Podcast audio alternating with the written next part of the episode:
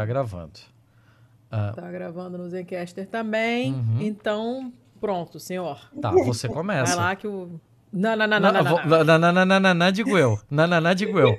Você... Não. O último fui eu. O último fui eu. O último foi ano passado, o Thiago. último fui eu. não tem. Não, não interessa, foi ano passado, fui eu. condição desse episódio eu vou começar então. Não. Letícia. Não tem condição desse episódio ser meu. Não, me... não, eu já tinha avisado para você semana Letícia, passada que o episódio era seu. Eu tô o dia inteiro falando sem parar, Letícia. Eu tava dando treinamento. Sem me ajuda. Eu acabei de dar aula. Ah, acabei meu Deus do céu. Que... Acabei de dar aula lendo o artigo da Piauí e explicando política brasileira pra coitada da italiana. Puta Tenha pena de mim. ah, mas que caralho, toda vez isso. Por favor, diz que isso vai pro toda ar. Toda vez isso. Isso aí, exatamente. Nada disso vai ser cortado. Não vai Adoro. cortar isso. Às, ve às vezes vai. Não vai cortar isso. Que porra. Passa Dois meses. Ah, porque a gente não tem episódio. Ah, porque a gente não consegue fechar data com ninguém. Ah, porque isso, porque aquilo. Papapá, papapá. Chega na hora de gravar, começa aí. Não, não, começa aí então tu. Ah, porra. Para de falar e começa logo, que aí já resolve logo. Vai, bora. Não, começa. Caraca. Ai, meu Deus. Começa. Tanana, começa. Qual é o número desse, Letícia? 177. Ok. Acabei, tive que olhar muito porque eu não sabia mais. Ok. Sejam muito bem-vindos, muito bem-vindas, muito bem-vindes, pistoleiros, pistoleiras e pistoleires a 2023, esse ano maravilhoso. Acabou o pesadelo. Que não é 2022. É, só por, isso só, é só por isso ele já é melhor. Ele já é melhor. E esse é o Pistolando Podcast, o primeiro do ano, o número 177 de sua estirpe. É, hum. e, e, essa é a, é a Letícia Dacker? Eu ia fazer aqueles aqueles nomes, tipo a não queimada, a dona de não sei o que, é? a mãe da ah, Manila, ah, mas aí não. não veio nada na hora. Tem problema não. Tem problema não. Eu continuo sendo a Letícia Dacker e eu espero que você continue sendo também o Thiago Correia, senão teremos problemas. É, o, o, o, estoque é limitado, mas esse produto está encalhado na prateleira. é, eu continuo sendo o Thiago Correia. E Dona Letícia, hoje é um dia ah. de episódio ímpar. Qual é a pira do episódio ímpar? O episódio ímpar tem convidados, ou convidadas, ou convidades. Não somos só eu e você falando abobrinha. Porra, era certo? um mínimo, né? Era o mínimo. Porque se era fosse para demorar esse tempo todo para ser nós dois, a gente podia ter gravado a qualquer momento, né? Era maldade, é verdade. Então, é verdade. porra, até que enfim, até que enfim. Sendo assim, já que temos convidados, convidada, seja muito bem-vinda, Aline Guilard. Aê! Quanta honra que eu estou aqui junto de vocês em 2023, que não é uma sequel de 2022. Pelo amor de Deus, não dá ideia não. Numa nova série que espero que seja muito boa para todo mundo aí. Vejamos, vejamos. Aline, vamos começar do começo. Acertei o seu sobrenome? Ah, com certeza. E é raro, viu? Tô feliz. Eu imagino que volta e meia alguém bota esse H e fica Guilhard, né? Com Alguma certeza. coisa assim. Guilhard, Guilard, misturam tudo, mas fala Giliard. Ah, Giliard não. Pelo menos a Aline falou certo, Letícia. Não tem como errar, vai. É, olha, uh, olha, as pessoas, as pessoas complicam coisas não complicáveis. Eu vou dizer uma coisa para vocês. Meu pai se chama Guilherme, que é um nome super comum no Brasil, certo? Não é uma aberração, não é, não é estrangeiro. É, tinha uma época que vinha correspondência lá em casa escrito Gelerme. A minha mãe chama meu pai de Gelerme até hoje por causa disso. Geler, Gelerme. Ah, não, mas isso aí, mas olha, isso aí é erro de digitação. Olha, pergunta para ele é falando de... no telefone. Como é que é falar no telefone? Sabe? eu, tenho, a gente, eu conheço uma, uma pessoa, uma, tem uma amiga chamada Carla. Carla, Carla com C, Carla, um nome curto, bissílabo, hum, Carla. E já aconteceu mais de uma vez da pessoa não entender qual era o nome dela, quando perguntada, e uma vez ela falou Carla e a pessoa respondeu Átila? E ela falou, sim, é Átila. Olha, é Átila. Meu nome é Átila. Entendeu? É, porque aí você não. Aquele você, e a Marina, discute, sabe? Entendeu? Mas enfim, isso tudo para dizer é. que uh, ah, G-H-I em italiano faz Gui, e não Gui. É isso. E nem G. Exatamente. É, é isso. Muito bem. Uhul. Tá vendo? Pistolando é cultura. é isso, é isso. Seu Tiago, é... não, seu Tiago Até nada. agora não falamos o tema não do falamos episódio. nada, mas que a Aline não se apresentou ainda também, né? Porque ela... É verdade. A gente tá é falando verdade. Nossa, tá tudo atravessado. Cara, Tá- tudo Ué, perdemos, atravessado. perdemos a mão, seu Tiago. Aline, se apresenta aí, É. pro Entrei pessoal. pausando, gente. Então, quem sou eu? Posso fazer uma breve apresentação? Faça. Então vamos lá, quem sou eu? Eu Ah. gosto de estudar coisa muito, muito antiga. Eu trabalho Uh. com fósseis. Sou especialista em dinossauros, numa profissão que é chamada de paleontologia. Por favor, não confundir com arqueologia, tá? Muito obrigada. Eu sou atualmente professora aqui na Universidade Federal do Rio Grande do Norte, onde eu coordeno um, o laboratório de paleontologia aqui, o Dinolab. E, bom, eu acho que sem mais delongas, sem currículo lá de 20 páginas, tá? É melhor é, ser assim mesmo e pode me chamar de Aline. Dinolab é muito bom, né? Dinolab é maravilhoso.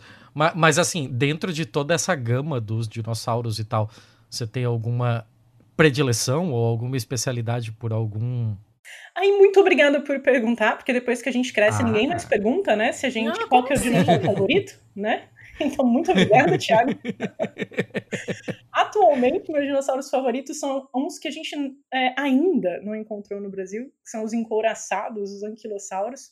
E eu tô na saga, essa é uma das minhas missões aí como paleontóloga brasileira, encontrar esses grandes encouraçados por aqui. Mas enquanto eles não aparecem, eu tenho estudado bastante aqueles dinossauros pescoçudos, que são os favoritos de muita gente aí por causa de Em Busca do Vale Encantado, né? Ou Littlefoot. E Uhum. esses têm sido meu foco de estudo por enquanto. Tá, de- deixa, eu, deixa eu entender. Qual exatamente é o anquilossauro? Que eu não tô ligando o nome à pessoa, eu acho. Nossa, adoro. Continue fazendo perguntas, porque se for pra falar de dinossauro, a gente fica pra sempre aqui, hein? Então vamos lá. O anquilossauro, pra quem foi criança e colecionou lá o álbum surpresa, são aqueles dinossauros que andam as quatro patas, né? E tem as costas cobertas por uma couraça de espinhos e uma clava na cauda. Então eram dinossauros herbívoros. E é, eles viveram bem no final da era dos dinossauros. A gente tem registro deles aqui na América do Sul, mas aqui no Brasil eles só deixaram pegadas. Eu acho que é justamente por eles serem assim tão elusivos, misteriosos, né, que eles acabam, acabaram atraindo minha atenção. Então, uma relação de amor e ódio, confesso, viu, Thiago? Porque é, é, eu tenho trabalhado principalmente, eu acho que talvez alguns já tenham ouvido falar, na região de Souza, na Paraíba, que é uma Uhum. região famosa né, pelo turismo com fósseis, com, por, por conta dos dinossauros, onde tem pegado. Melhor escudo de time de futebol do mundo. Sim, por favor. O escudo do time de futebol é um T-Rex pisando em cima de uma bola, fazendo um joinha com aqueles bracinhos curtos dele. Atualizaram, inclusive, tá, Thiago? Finalmente colocaram uma pegada, mas eu gostava mais do Tiranossauro dando joinha. Confesso. Entre, rapidinho, Aline, entre os, os encoraçados está o estegossauro, por exemplo? Pronto, parente próximo do estegossauro, que é um dos dinossauros favoritos de muita gente, que é o lagarto Ah. com telhado, né? Que tem aqueles. Ele é muito bonitinho, o estegossaurinho. É. Eles são. Cabeça minúscula, corpo imenso. É, tadinho. Não devia ser muito esperto. Agora eu quero saber o dinossauro favorito de vocês, vai. E faça-me o favor. Será que dá pra escolher um dinossauro brasileiro? Vocês sabem o nome de algum? Vai, Letícia, me ajuda. Eu não, não, não, não vou nada. não É vou que nada. dinossauro, assim, ó, por mais que. Por mais que. Que. Eu ia falar arqueologia só de, bri- só de birra, mas não. Por mais que paleontologia seja. por mais que paleontologia seja um, um ramo todo é, em si próprio, assim, ainda é biologia. Ainda é muito difícil pra mim. assim. Então, pra mim, pra mim é brabo. É- Esse é o tipo de pergunta que me pega. Tá vendo? Eu achei que você ia falar de Caro T-Rex, né? Que é o mais famoso. Não, e- ele Ah, era, é bem ele era bem batido, legal né? no filme, mas. Batido, acho Não que cansa. Não, mas ele não, era nem o mais legal do filme. Superexposição. Que é sempre ele. É verdade. Concordo. Né? Concordo. Mas ele não era nem o mais legal do primeiro filme, porque aquela cena da cozinha é, com os Velociraptors foi maravilhosa, assim. Tudo bem, o Velociraptor é o tamanho de uma galinha, aquilo lá não tem nada a ver, mas aquela cena é muito foda. Oxe, não, não subestima eles, não, Thiago. Tinha os raptores do tamanho mesmo dos raptores do filme. E apesar de o nome estar inacurado, eu acho que a cena super seria possível, saca? Então não desiste deles, não, tá? Aí, ó. É... Ah, cara, sei lá. eu, eu tinha. Cara, eu me lembro de ter, de ter perdido um tempo uma vez na, na, na página da Wikipédia dos dinossauros. Quando a gente. Cada vez que a gente comenta alguma notícia de dinossauro no BMF, alguma coisa assim, eu vou lá dar umas fuçadas, né? E tinha uns com os nomes muito bons, assim. Eu gosto dos bichos que têm é, nomes científicos que a gente reconhece, né? O nome de um lugar, o nome de uma pessoa, uma referência cultural, enfim, uma coisa assim. E tinha, um, tinha uns maravilhosos, agora não tá me vindo nenhum em mente, mas tinha uns ótimos, que eu ficava olhando e rindo a, a lista, assim, porque, sei lá, nome do, de rio. Que, que que era? Guaíba, é possível que tenha um com o nome tem, de Guaíba? Tem Guaíbasaurus, tem o Olha isso, é maravilhoso isso, Guaíbasaurus. Eu acho fantástico isso. Fantástico. Então já fica simpático para mim, não sei nem que cara ele tem, mas eu acho ótimo, porque esse nome é muito bom. Muito bom. Tem uns ruins também, confesso, tipo Petrobras, Sauros, bem Ah, não, sério? Né? Sério, real, oficial. Mas, assim, dos brasileiros a gente tem bons nomes. O Thanos, né, que homenageia, teoricamente, a, a, o deus referente ao mundo dos mortos, mas acabou fazendo a, alusão também, né, ao universo da Marvel aí, do vilão da hum. Marvel. Hum. Tem um dinossauro chamado Thanos, que é aqui do Brasil do estado de São Paulo, foi encontrado ali na região de São José do Rio Preto, Ibirá. Então tem os nomes legais aí que de Dino brasileiro. Ah, que maneiro. E toda essa parada de taxonomia é um mundo à parte, né? A gente já, já conversou algumas vezes sobre isso aqui. É muito maneiro isso, esse negócio de, né, de quem escolhe o nome em base ao quê, por que, que uns tem nome de lugar, por que, que o outro tem nome da pessoa. Por que, uhum. que o uhum. outro tem, sei lá, faz alusão à característica física do, do, do bicho, da planta, né? Tem, tem umas. Eu, eu, tive. Eu tive que dar uma arrombadinha aqui, né? Eu acabei abrindo a Wikipedia na lista de dinossauros brasileiros.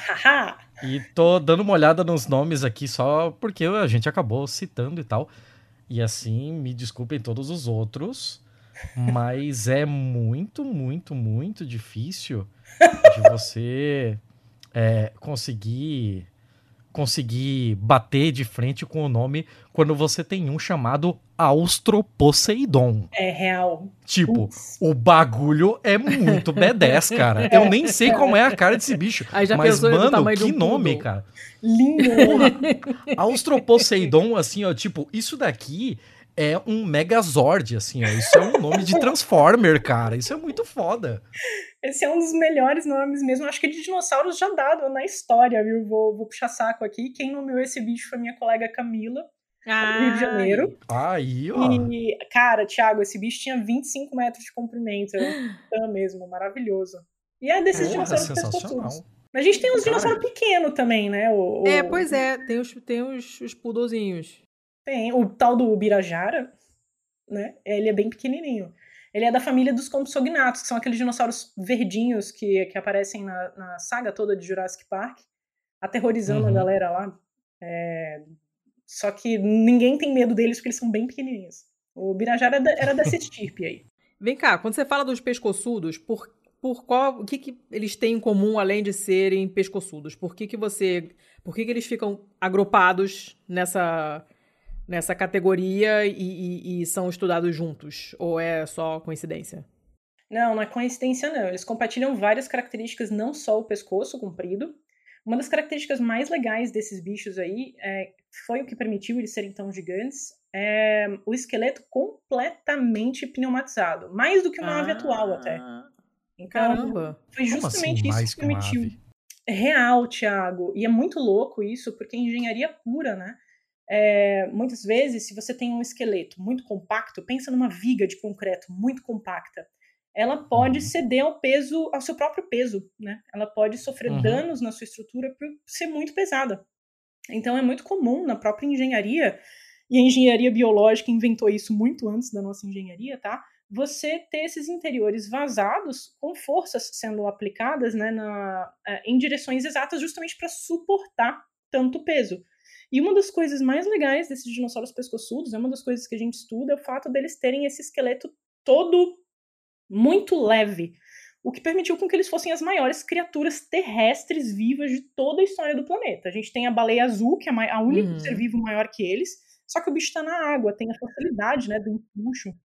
Agora, esses colossos aí de mais de 25 metros, alguns chegavam a ter mais de 40 metros de comprimento, isso só foi possível por conta dessa arquitetura interna dos ossos muito leves e super resistentes. Então, essa é uma das características que amarra eles além do pescoção, mas nem todos foram tão gigantes. Como uma curiosidade, puxando sardinha aqui também para um estudo recente publicado pelo, pelo meu grupo de pesquisa, é, tinham espécies desses pescoçudos bem pequenininhos. E um dos menores do mundo foi encontrado aqui no Brasil. A gente descreveu ele no ano passado, na metade do ano passado, que é o Ibirânia, um bicho que tinha o tamanho de uma vaquinha. Então era um dinossauro ah. pescoçudo em miniatura. Ai, gente, que fofo! Ele era um Littlefoot, um pequenininho. A gente, é, antes de dar o um nome para ele, a gente apelidava ele de Bilbo, porque ele era um hobbit. Então ele tem tamanho não é o documento dele, são outras questões, pescoção, esqueleto super leve, forma de alguns ossos, enfim, todas essas características conjuntas que permitem a gente agrupar eles. E aí, qual, qual é o nome oficial desse grupo dos pescoçudos? Saurópoda. Esse nome ainda é fácil, viu? Confesso. É, é. Saurópoda é. É, reúne, então, todos esses pescoçudos e os parentes mais próximos.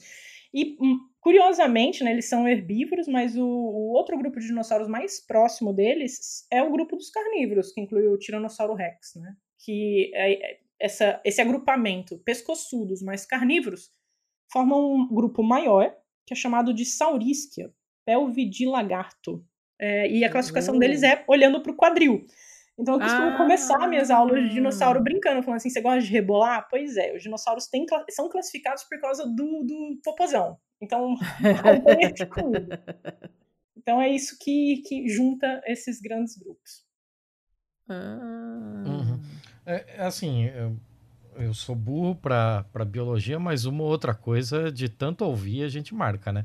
E assim, ok, eu entendo que todos eles tenham esse tipo de característica da, do, do osso pneumático, não, por uma questão de, de ancestral comum e tal, né?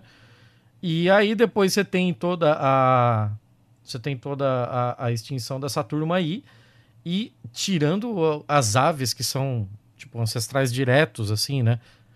É, você tem ancestrais não, descendentes diretos. Você tem alguma outra espécie atual ou relativamente atual que tenha fora do grupo das aves tido algum tipo de estratégia parecida de, de ter esses Cara, ossos pneumáticos ou isso acabou virando uma exclusividade das aves mesmo? Tua pergunta é muito boa. É, e é uma pergunta que a gente está pesquisando ativamente agora. É um tópico quente dentro da paleontologia. Não foi uma invenção exclusiva dos dinossauros, tá? Teve outros seres do passado que também é, se beneficiaram dessa característica de ossos leves. Né? Nesse grupo, Nesse conjunto, eu posso citar os pterossauros, que muita gente confunde com dinossauros, são aqueles répteis voadores, né, da, da época dos dinossauros. Uhum. Eles são muito próximos, são parentes, são, é, é o grupo literalmente irmão de dinossauro. Eles também evoluíram isso, é, e curiosamente eles também desenvolveram o voo, ficaram gigantes também. É, eu acho que foi neles, para ser sincera, dando o braço a torcer aqui, os meus favoritos sempre vão ser os dinossauros, mas dando o braço a torcer, realmente atingiram o level máximo de ossos pneumáticos. É até surpreendente, Thiago, achar um osso desse bicho, porque parece que a parede dele é feita de papel. É muito louco. Caramba, Mas, assim, caralho.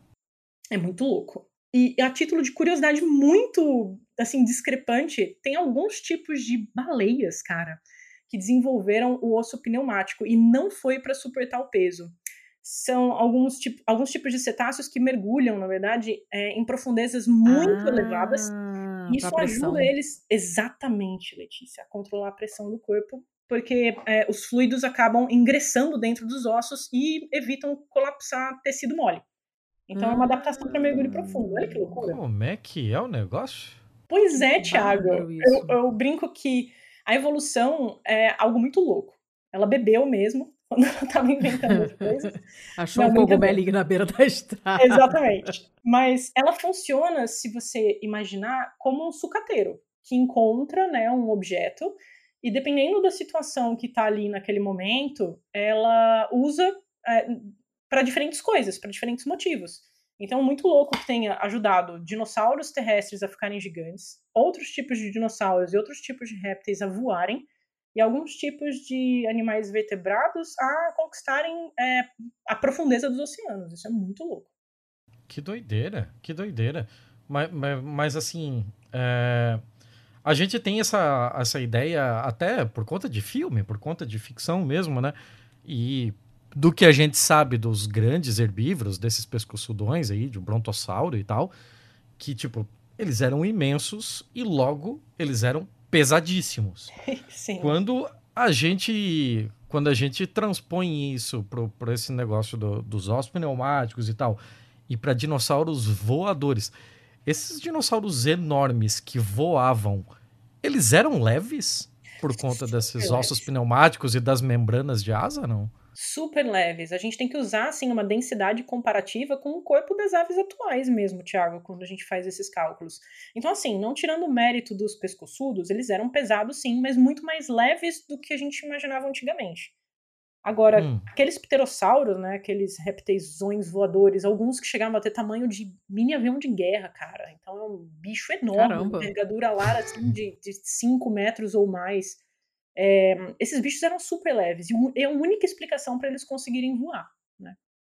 Então, é, a, a, vida já inventou, já criou coisas muito fantásticas no passado. Infelizmente, a gente não tem o poder de viajar no tempo. Mas é, os fósseis, eles ajudam um pouco, né? São como pequenas máquinas do tempo que abrem uma janelinha, a gente observa, fica fascinado. Depois volta à nossa realidade.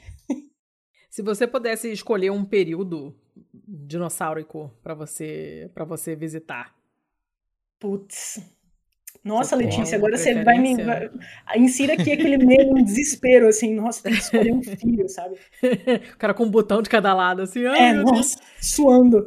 Não, mas pra ser muito sincera, vai, eu consigo responder fácil a essa. Eu acho que eu voltaria é, pro, pro, pro início da era dos dinossauros ali, pro período Triássico. Por quê? É, logo, um pouquinho antes da grande ascensão dos dinossauros, ocorreu uma grande extinção em massa. É, tipo essa que matou os dinossauros, só uhum. que muito maior. Muito maior mesmo.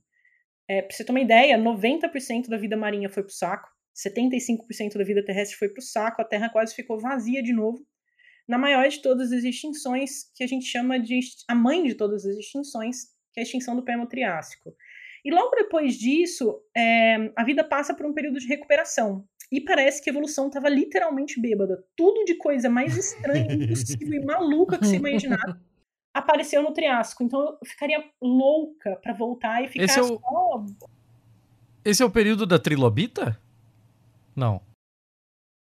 Ai, gente. Bati o botão sem querer. Oi. Ah, Não, sem problema. Foi mal. Eu falei, é, que essa extinção do Permotriásico é ela que deu cabo dos trilobitas, tá? Então ela foi pesada mesmo. Então quando a gente fala mãe de todas as extinções, não é um eufemismo. Ah, tá. Eu pensei que ela era aonde surgiriam os trilobitas. Então eu cheguei atrasado, porque eu gostaria de ver do trilobita.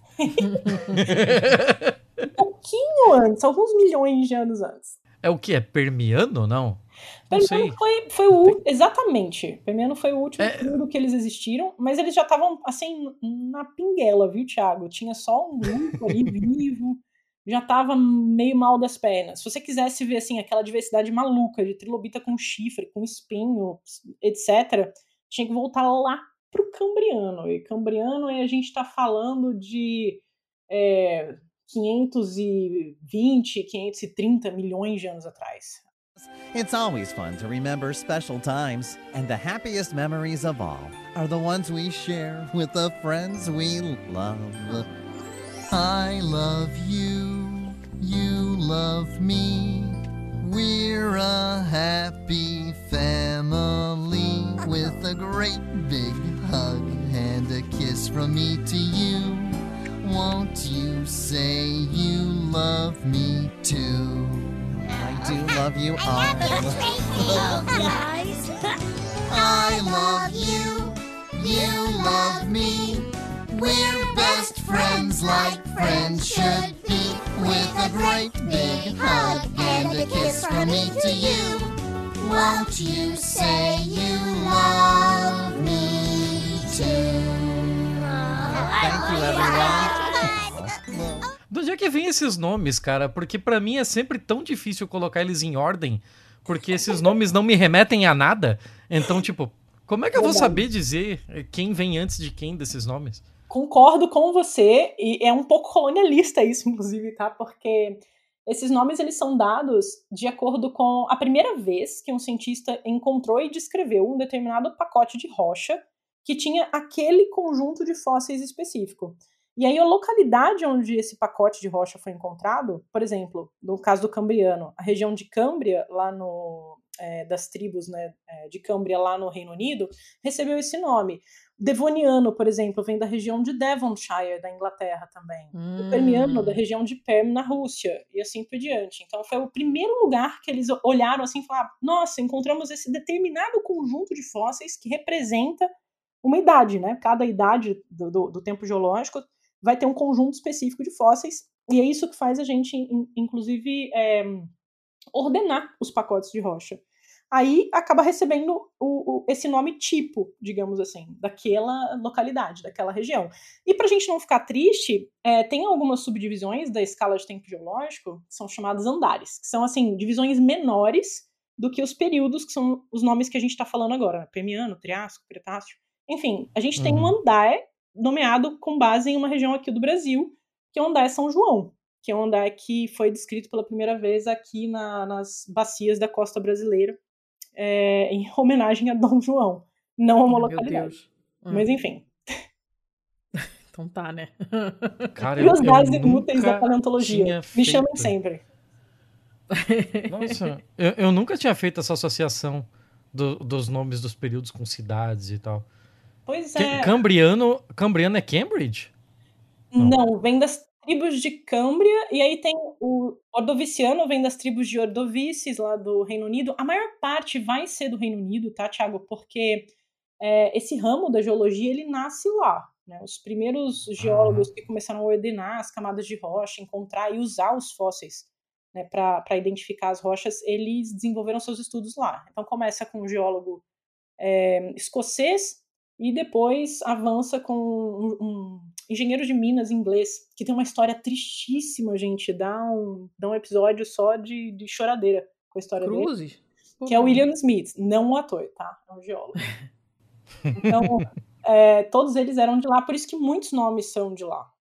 Alguns poucos são de outras regiões. Mas, curiosidade outra, é que é, tem alguns nomes que eles é, não fazem referência à localidade, né? Como você já deve ter ouvido falar do período quaternário, ou período terciário, por exemplo, que hoje é uhum. é inclusive, que eles são nomes que fazem referência à primeira escala do tempo geológico criada. Né? Depois que, que definiu né, o período primário, secundário, terciário e quaternário. Só que aí eles viram que isso era muito simplista e começaram a descobrir muitas camadas né, dentro disso. E aí foi ganhando nome até a gente ter essa escala do tempo que a gente tem hoje. Que infelizmente obriga a gente a decorar esses nomes malucos são, são, são difíceis mesmo de lembrar, cara, porque se você não conhece geografia desses lugares, você não, não vai pensar em cidade mesmo. É, só com. Eu sinto muito, mas eu falo para os meus alunos: imprime, cola lá na parede do banheiro, quando você estiver lá, você fica olhando, constrói aquelas frasezinhas né, de combo para você lembrar. Porque quando a gente fala né, de história da evolução da vida, Letícia, na, na, na paleontologia voltada para biologia, a gente uhum. tem que ter essa sequência muito clara na cabeça, né? é, por conta da, da, dessa sequência evolutiva. Então. É, acaba ficando automático para vocês, imagino, né? Mas fica, fica. até é mecanizar isso na cabeça deve levar um tempinho. O do período dos dinossauros é o mais fácil, vai. Triássico, Jurássico e Cretáceo ficaram muito famosos, né? É, tem isso também. Uhum. O Parque do Juraci. É. Agora, eu, eu, tô, eu tô querendo fazer uma, uma pergunta, mas assim, eu quero não soar otário fazendo ela, mas é um tanto difícil. Porque você falou agora em. É, em paleontologia voltada para biologia e tal. Sim. E, e tipo, tem voltado para que mais? Haha! ah, eu sabia que você ia perguntar isso, cara, tinha certeza. É porque, cara, tipo, porra, paleontologia do que? Da arquitetura, eu caralho? Vou ficar muito decepcionado. Cara, então, a paleontologia, ela é uma ciência legal, assim, porque ela é uma ciência de interface, ela, tá, ela é dividida entre duas ciências, que é a geologia, que estuda as rochas, e a biologia, uhum. justamente porque a gente estuda a vida do passado que, bom, ela é preservada nas rochas. Tanã. Então, a paleontologia literalmente é dividida entre esses dois campos científicos. Um que é das ciências biológicas e o outro que é das ciências da Terra. Eu, por exemplo, hoje, é, trabalho no departamento de geologia. E a paleontologia, para a geologia, ela acaba sendo usada para coisas muito distintas do que a gente usualmente faz na biologia. Minha raiz é a biologia, né? Eu sou bióloga de formação. Então pensa comigo, lá na biologia, o meu maior interesse é olhar para esses registros da vida antiga para dizer como foi a evolução da vida, como mudaram os ambientes ao longo do tempo e contar essa história. Para um geólogo, fóssil nada mais é do que uma ferramenta para você encontrar recurso mineral. Então, petróleo é encontrado, uma das formas de encontrar petróleo é justamente você usar, rastrear é, uma, um combo de fósseis e eles vão te indicar exatamente onde está teu bolsão de petróleo.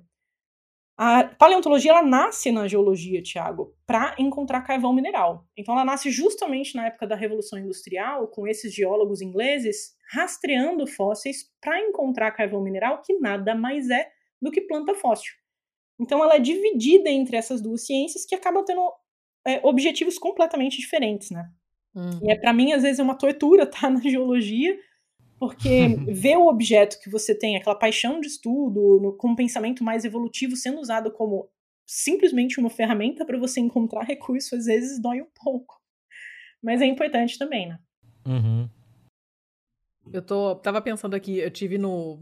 A gente teve uns dias em Londres agora no fim do. Entre o Natal e o Ano Novo. E a gente sempre acaba indo ao Museu de História Natural, porque minha filha adora, e a gente, a gente, já foi muitas vezes desde que ela era pequenininha e tal. As crianças amam aquele museu, né? E, e aí tem uma parte toda sobre dinossauros, e uh, aí a gente fica naquela assim, tipo, ah, será que vai aparecer em algum momento eles vão colocar algum dinossauro com pena? Né? Porque a gente tem essa imagem muito hollywoodiana do que eram dinossauros e de que barulho eles faziam, de que cores eles tinham, né? E, e, e na verdade, muita coisa que tá ali não era assim, ou então a gente não sabe se era assim ou não.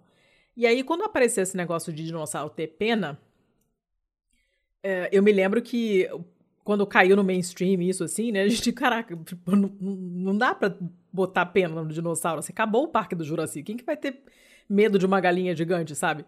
Né, não, não, muda completamente, porque o réptil é uma coisa que te dá uma, um, né, uma repulsa, um medo e tal. Mas você bota a pena, já não deu muito certo, já vira fantasia de escola de samba. Então, você, né, ele perde a, a o, o, essa... Quem fala isso não aguenta encarar um ganso. É, eu já levei um corre de peru, já contei essa história aqui, inclusive. Já levei um corre de peru, não foi legal. Carinha, corre de quero-quero, bicho. Que, porra, quero-quero é uma desgraça, desgraça. Mas enfim, né, é diferente, né? Você vê lá, imagina a cena do Velociraptor lá do, do, do, do Jurassic Park, imagina ele cheio de pena, bonitinho, que nem um, um beija-flor. Né? Ia ficar certamente menos amedrontador, né? Mas Uhum. Tudo quanto é dinossauro tinha pena, era. Como é que era esse negócio da pena? Todos eles tinham, apareceu em determinado momento. É, tem prova, não tem prova. Que mais me fazem, e eu gosto bastante de responder ela.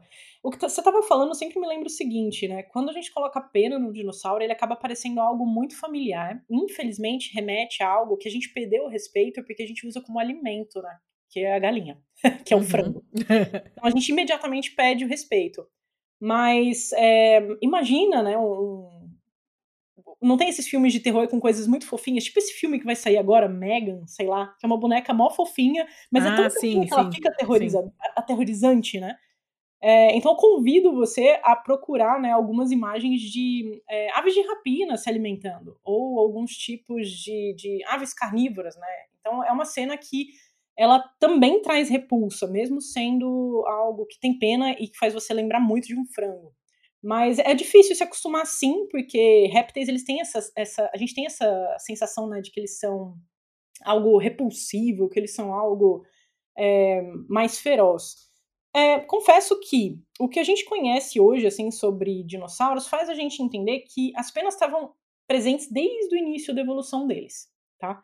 O que faz a gente imaginar que seria uma característica que tivesse bem distribuída em todos os grupos de dinossauros. Mas a gente tem algumas evidências razoavelmente boas de que essas estruturas tenham sido pedidas né, em alguns grupos, como, por exemplo, os dinossauros bicos de pato, tipo hum. o Aladdin do filme Dinossauros da Disney, é, ah, que é, desse grande grupo, né? Ele não é um bico de pato, mas é desse grande grupo. Então, Iguanodon, Parasaurolophus, é, eles teriam sim perdido essas estruturas, porque a gente tem muitas múmias, pasme, que são preservações naturais, tá? É, da pele desses dinossauros que ficaram fossilizadas. E elas hum. são completamente escamosas. Então a gente tem uma ideia de que esses animais, pelo menos, eram completamente escamosos. A mesma coisa para os dinossauros saurópodes, os pescoçudos. E a gente imagina que realmente tenha sido, em algum momento, necessário perder essas penas, assim como foi necessário perder cobertura de pelos para um elefante.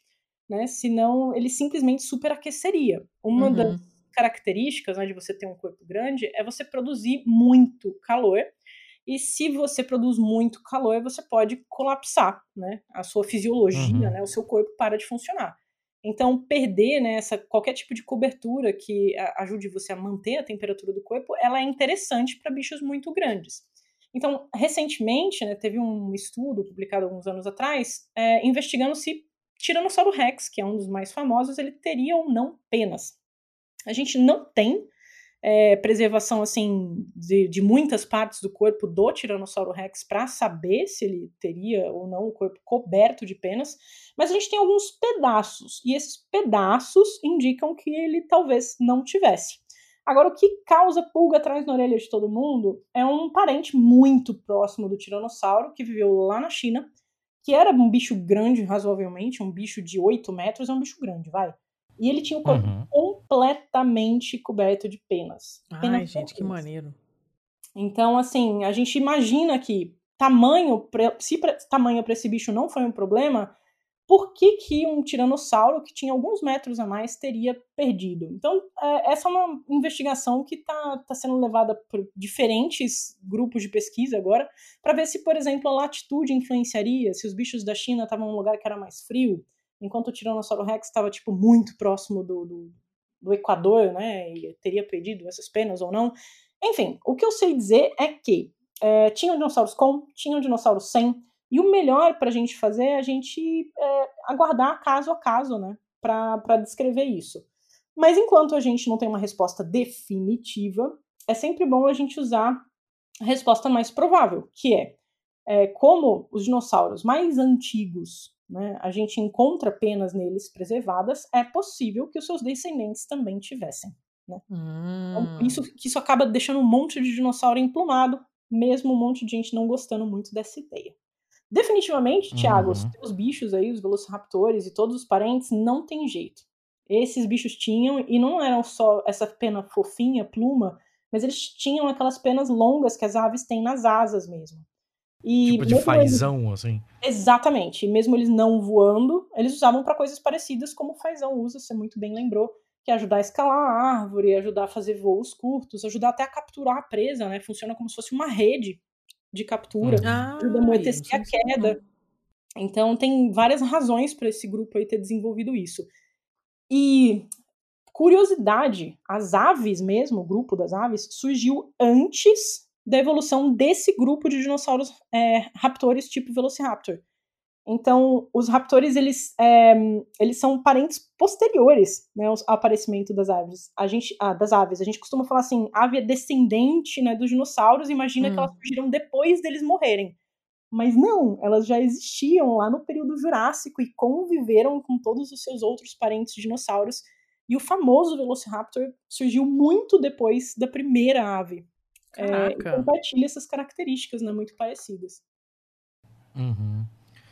Uh, tem uma coisa que, que sempre me pega que é assim, quando a gente fala desses, desses dinossauros, é difícil não, não acabar associando nada aos filmes que a gente já viu, etc. E aí, tipo, ah, falam de uma. Falam de uma descoberta de um, sei lá, uma nova espécie em Souza, na Paraíba. Uhum. E aí, a, aquela, aquele imaginário infantil já vai pensar em um em um dinossauro basicamente andando nas ruas ali que ela conhece de Souza da Paraíba, né? Da, daquela regiãozinha ali. Aí depois você vai entendendo que todo esse, todo esse cenário, todo o relevo, o caralho já mudou ali. Aquilo ali na época devia ser um mangue do caralho, devia ser tudo é. no inferno, mas é, ainda assim é, é, tão próximo do Equador quanto é hoje. É, Sendo assim, para um para um um dinossauro desse período aí do Jurássico, que seja, é, o que exatamente era um dia agradável? Era próximo do que é hoje? Ou, tipo, era, sei lá, a sensação, a, a, a temperatura atmosférica de, tipo, sei lá, 45 graus, 50 graus o tempo todo, sabe? Tipo... Ah, Thiago, você acertou em cheio, viu? O Cretáceo, ele era um inferno. Eu, eu brinco aqui e falo assim, nossa, o dia hoje tá tão terrível quanto no Cretáceo. É, um, um brinca assim que tá com muito calor, que vai ficar muito quente. Nossa, o planeta vai aquecer em média 3, 2 graus, não sabe o que era o Cretáceo, cara. Cretáceo a gente tinha em média ali, final do Cretáceo, 5 graus Celsius em média, mais elevados do que é hoje. E os oceanos do planeta, eles tinham uma temperatura muito mais elevada, cerca de 10 graus mais elevada, porque a gente não tinha essa circulação oceânica é, que mistura as águas dos polos com a água do Equador. Então, no Cretáceo, a gente tinha uma, uma, assim, tinha uma circulação que ela é, girava no cinturão do planeta. Então, ela era quente, muito quente, e ficava mais quente sempre. Então, você não tinha essa mistura, né? Não, não, não misturava com a água fria que estava circulando nos polos, o que fazia com que, literalmente, esse cinturão do planeta ficasse um verdadeiro inferno. E é louco imaginar isso que, é, bom, dinossauros de tamanho gigante produzem muito calor. Vivendo num mundo muito quente, como é que funciona isso, Aline? E aí, lembra aquela história da pneumatização uhum. que eu uhum. te falei, Thiago? Então, ela também foi uhum. vantajosa para ajudar a resfriar o corpo desses animais. Então, é, é, os dinossauros eles tinham uma respiração muito parecida com a das aves hoje, Thiago, que basicamente é, os pulmões eles tinham ramificações essas ramificações, além de permear o meio dos órgãos, elas entravam nos ossos. E quando esses bichos respiravam, eles é, trocavam calor com o ambiente. Isso ajudava a refrigerar o corpo desses animais, como acontece com algumas aves hoje, né? Como acontece com as aves hoje. Então, esse tal sistema de saco aéreo que acabou funcionando para o voo, que acabou funcionando para o bicho ficar gigante, serviu também para ele ter uma regulação na temperatura do corpo muito melhor, para não sofrer naquelas temperaturas infernais do Cretáceo. Então, assim, eu não gostaria de voltar para o Cretáceo especificamente por conta desse probleminha com calor. É assim, mais que tá, então tá? Deixa eu... então deixa eu entender um negócio, assim, por... porque você falou que gosta do, dos encoraçados lá. E esse bicho tinha no Brasil e tinha na, nessa região do Nordeste? Tipo, porque imagino que para ele devia ser pior ainda o, a, a, questão de resfriamento, né? Com uma carapaça na Com parte certeza. de cima. Com certeza. É, nossa, agora me deu a oportunidade de falar dos bichos que eu mais gosto. Lá vai. Tiago, esses bichos encoraçados, eles são tão geniais que eles tinham um, um além né, de talvez ter um, um, sistema de respiração diferente, não tão derivado assim quanto das aves, mas eles tinham um, é, várias. Na cavidade nasal deles tinha muitas voltas, o que permitia trocar bastante calor. E uma coisa muito louca que muitos dos fósseis desses bichos eles são encontrados assim numa preservação excepcional. Não é à toa que ficou super famosa uma múmia deles recentemente.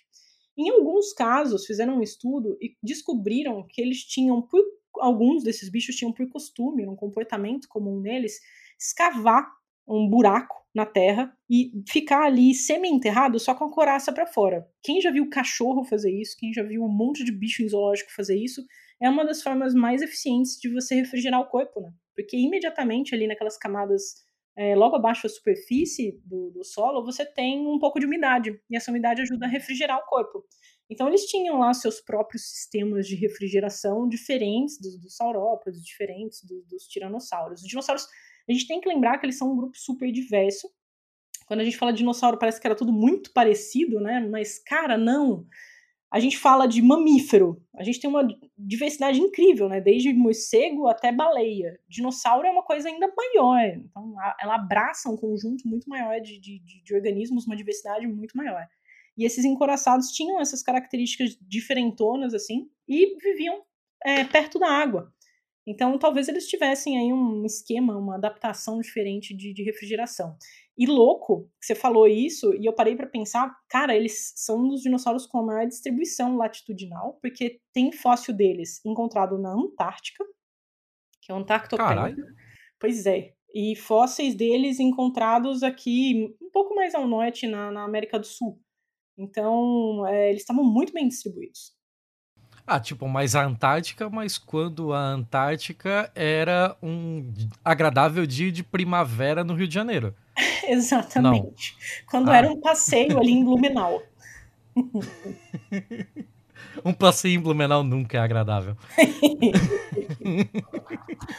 era mais quente, estava colado né, com a América do Sul, tinha uma, uma ponte de terra ligando esses continentes, ela estava deslocada muito mais né, pro, é, em latitudes menores do que ela está hoje. Ela se afasta e se isola lá no polo, tipo, briguei com todos vocês, tá? é, mas num período depois que os dinossauros já sumiram muito tempo. Ela vira aquela irmãzinha chata, ficou sozinha.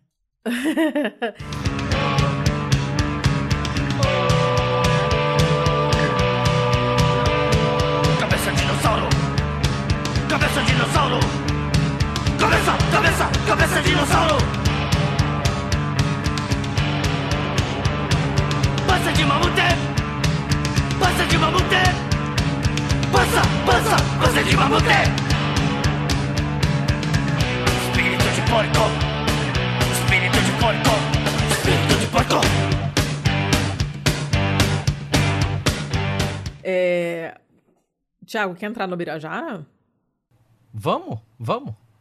Porque a gente tinha falado, a gente tinha comentado as notícias do Birajara no BMF, né? Uhum. Conta aí você. Tudo ah, a gente teve. Tudo Thiago. pois é, eu tô sendo explorado hoje, essa porra. Mas vamos lá. É, a gente teve aí durante 2021 em diante, né? Foi lá, a primeira notícia foi lá em, em 21 ainda quando a gente teve toda a novela do nosso amiguinho aí, o Birajara, o Birajara Jubatos, né? Se eu não me engano, o, o, sobrenome dele. E que deu o que falar, porque foi praticamente um. um não sei se dá para dizer dessa forma, você que vai me dizer, mas que ele havia sido contrabandeado para ser catalogado fora do país. E com isso tendo, isso tendo suas é, suas repercussões não só na parte de na parte de você estar tá sumindo com um patrimônio nacional da, da arqueologia, da ciência nacional, mas também está pre, é, prejudicando a produção científica nacional, né? É, prejudicando o trabalho de quem é, poderia estar tá trabalhando com essas com essa espécie, com, com esses fósseis em loco, né? Descobrindo mais coisas com relação a ela, é, sem contar na parte dos créditos, é óbvio.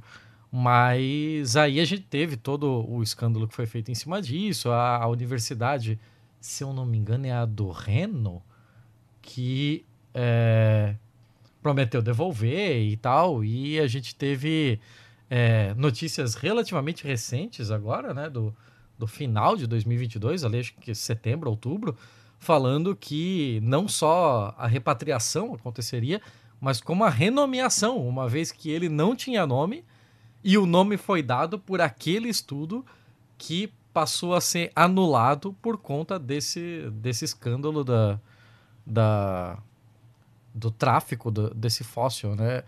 Então, imagino que a Aline esteja é, se torcendo de agonia porque eu estou explicando a história toda errada. Então, manda ver aí, Aline. É, me corrija, me ilumine. Foi, foi, um bom resumo, teve só alguns detalhes, assim, que bora lá ajudar a ajustar. É, vou colocar uma linha do tempo para quem está ouvindo a gente, não conhece essa história. É, mas antes tem que apresentar o personagem, né? Então, quem é esse personagem? Primeiro você vai ouvir o pistolando. Que número que foi, Letícia? Ai, cara, eu já eu não lembro mais. Eu já, eu não, a minha busca tá muito ruim dos nossos episódios. Quando eu tenho que passar eu um link já alguém... te passei esse número há pouquíssimo tempo é, atrás é. e você já perdeu ele de já novo? Já perdi, já perdi. Vou ter que, fazer, vou ter que passar de novo. Mas é tudo eu. então você não eu vou, eu vou fingir que eu não ouvi isso que você falou. É, eu não sei porque a minha busca tá dando, tá dando muito erro. E a, quando, quando é um termo mais genérico, né? Tipo Birajara, que é o nome de pessoa, né? Ele aparece tudo menos o nosso episódio. Uhum. Então eu não, eu não tô conseguindo achar nada. A primeira menção foi no episódio 102, fevereiro de 2021. Hum. E a segunda menção sobre a troca do nome ali e tal foi no 170 outubro de 2022. Maravilhoso, Thiago, muito bem. Dicionário do Pistolano com vocês, Mário do Pistolano com vocês. Então, primeiro vocês vão lá assistir esses dois episódios. Mas, é, basicamente, o Birajara é um dinossauro pequenininho, brasileiro, um dinossauro do tamanho de uma galinha, é, que tem uma característica excepcional preservada, que são penas, e penas muito loucas. A gente vai falar mais sobre elas daqui a pouco. E ele foi encontrado no nordeste do Brasil. É, há muito tempo atrás, na década de 90, a gente supõe, e eu já vou explicar por que a gente supõe isso.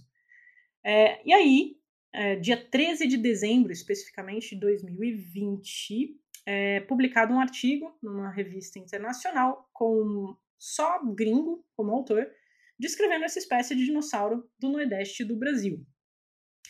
Aí eu vou fazer, vou voltar aqui, vou fazer um mini storytelling só para contar como foi a minha percepção quando saiu esse artigo é, e como é que as coisas caminharam a partir do dia 13 de dezembro de 2020. Bom, tava todo mundo em casa, né, Letícia e Thiago, pandemia, todo mundo chateado, aborrecido, é, já tava de supostamente férias ali, né, quem, tava, quem não tava de, de recesso por conta da, da pandemia, então surge um novo dinossauro brasileiro. E vários paleontólogos brasileiros que estudam dinossauros, obviamente, ficaram muito felizes com a notícia. Mas quando a gente abre o artigo, a primeira coisa que a gente nota é a presença de alguns nomes ali. Não é só o fato de ter só gringo como autor, mas a presença de alguns nomes específicos que já estavam envolvidos em escândalos anteriores sobre é, remoção é, ilegal de fósseis do Brasil, ou, ou teriam trabalhado com fósseis supostamente removidos ilegalmente do Brasil. Então, vou citar especificamente esses nomes, porque são autores do artigo, que é o professor David Martel, uh, de uma universidade inglesa, que é Portsmouth, e um, o uh, paleontólogo Eberhard Frey, que trabalhava como curador da, da, coleção de vertebrados do Museu de Karlsruhe, que fica na Alemanha. Ah, é verdade. Então, são esses, essas duas figuras que já eram figurinhas batidas, conhecidas por paleontólogos brasileiros por polêmicas com fósseis. E uma dessas polêmicas, que ficou famosa pouco tempo antes do, do, do Birajara, foi a história da cobra de quatro patas. É um fóssil brasileiro que foi parar numa coleção particular na Alemanha, de forma não explicada, tá? É, e foi descrito por um desses caras, né, que é o tal do professor Martel, e é, tornou-se inacessível para alguns paleontólogos brasileiros, brasileiros que queriam estudar esse fóssil. Isso acabou gerando uma baita de uma discussão, foi parar na, na, nessas grandes mídias, aí na Folha de São Paulo, é, com algumas falas super polêmicas desse pesquisador estrangeiro, que dizia assim: é, não sei por que, que vocês estão implicando comigo, o que, que vocês queriam? É, aqui eu vou fazer aspas dele, tá? Por favor.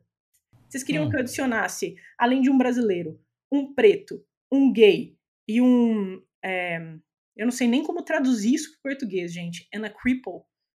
Para o artigo, para adicionar um pouco de diversidade a ele, me expliquem qual é o ponto. Então, essa atitude dele pouco, é horrível. Pouco amigável, muito esquisita, assim. É, alertou muitos paleontólogos brasileiros sobre o comportamento é, estranho dele. Então, essa pessoa estava envolvida e isso levantou imediata suspeita sobre a possível ilegalidade do fóssil que eles estavam descrevendo também. Bom, seguindo a leitura desse artigo, quando saiu lá em dezembro, primeiro eu fiquei super feliz, porque como a Letícia muito bem falou quando ela resumiu lá no episódio do Birajara, é, é um fóssil excepcional, que é o primeiro fóssil de dinossauro do hemisfério sul que tem penas preservadas. Você sabe a importância disso? Isso é muito legal. Isso dá um destaque maravilhoso né, para esse depósito fossilífero aqui no Brasil. E eu vou te explicar o porquê que dá destaque. A China, é, lá em idos de 1996, num depósito da China foi encontrado o primeiro fóssil de dinossauro com penas. Depois que ele foi publicado, uhum. simplesmente teve um boom de financiamento em ciência paleontológica na China. E a China, que era quase desconhecida na paleontologia de dinossauros, simplesmente virou assim um hotspot isso e foi quando, Aline? 1996. Guarda essa hum. data que eu vou voltar para ela. Hum. E é, isso, assim, fez com que a paleontologia da China se desenvolvesse muito, trouxe investimento, fez com que contratassem mais paleontólogos. E a China ficou popular nesse tópico. Aí, por que, que eu pedi para você guardar essa data? É, bom, o artigo lá de dezembro dizia que o fóssil tinha sido encontrado e exportado do Brasil em 1995. Falei que o dinossauro com pena da China foi descrito em 96, né? Seis, sim. E, e foi Uhum. o primeiro dinossauro com pena descrito do mundo. Cara, quer dizer que o dinossauro brasileiro Caralho. teria sido o primeiro dinossauro com penas do mundo a ser descrito e revolucionaria a paleontologia e traria tudo que trouxe para a China, traria para o Brasil. Fiquei Caramba. chateada e aborrecida já aí. Falei, o que que fez esse bando de gringo guardar por mais de 20 anos esse fóssil numa gaveta, cara? É um fóssil tão excepcional, não é possível. E aí começam a surgir as coisas estranhas, né? É, geralmente, países que têm é, legislações sobre fósseis, é, espera-se que quem está descrevendo o fóssil é, informe como esse material foi retirado do país e mencione uma licença de exportação ou alguma coisa do tipo. O artigo ele mencionava, de fato, uma suposta licença, mas era Hum. esquisito porque ele mencionava uma agência que não era agência competente para autorizar a exportação desse fóssil. Então, hum, isso levantou assim algumas suspeitas. E como o artigo não pode anexar né, essa autorização, todo mundo ficou, ué, o que, que, que será que eles aprontaram? Enfim. é, e, bom, o que, que a gente faz quando a gente fica muito frustrado com alguma coisa, como inicialmente eu fiquei feliz, depois frustrada, obviamente a gente vai reclamar no Twitter, né, Letícia? Então, my é, como comunicadora científica, eu uni, uni as duas coisas, né? Uni a, a descoberta interessante, uni a revolta parcial também, e construí um fio no Twitter explicando toda essa situação. Uhum. E, assim, surpreendentemente, ele explodiu. É, e eu, assim, eu atribuo essa explosão principalmente pelo fato de estar todo mundo entediado em casa, no meio de uma pandemia, e de repente aparece a história de um dinossauro. Enfim. E aí eu conto, né, o, tanto a parte legal do artigo quanto as partes que me deixaram tristes. E simplesmente, mó galera se sentiu, assim, compadecido com a história do dinossaurinho. Óbvio, isso chamou a atenção de um monte de, de- de, é, jornalistas, é, e alguns deles que já tinham entrevistado o tal do David Martin no passado, que foram lá imediatamente conversar né, com esses autores para entender como é que esse fóssil saiu do Brasil se a gente tem leis rígidas né, sobre a exportação de fósseis. É, Uhum. prontamente, né, esses caras eles apresentaram um suposto documento é, que, assim, para quem não trabalha com fósseis, é muito convincente. Para quem trabalha com fósseis, imediatamente a gente já falou assim, é bem furada. Ah, É, gente. Por quê? A agência aqui, no- você precisa ter uma série de autorizações para conseguir, como estrangeiro, tanto pesquisar quanto exportar fóssil aqui. Uma delas é da Agência Nacional de Mineração, é, que autoriza você a extrair o fóssil.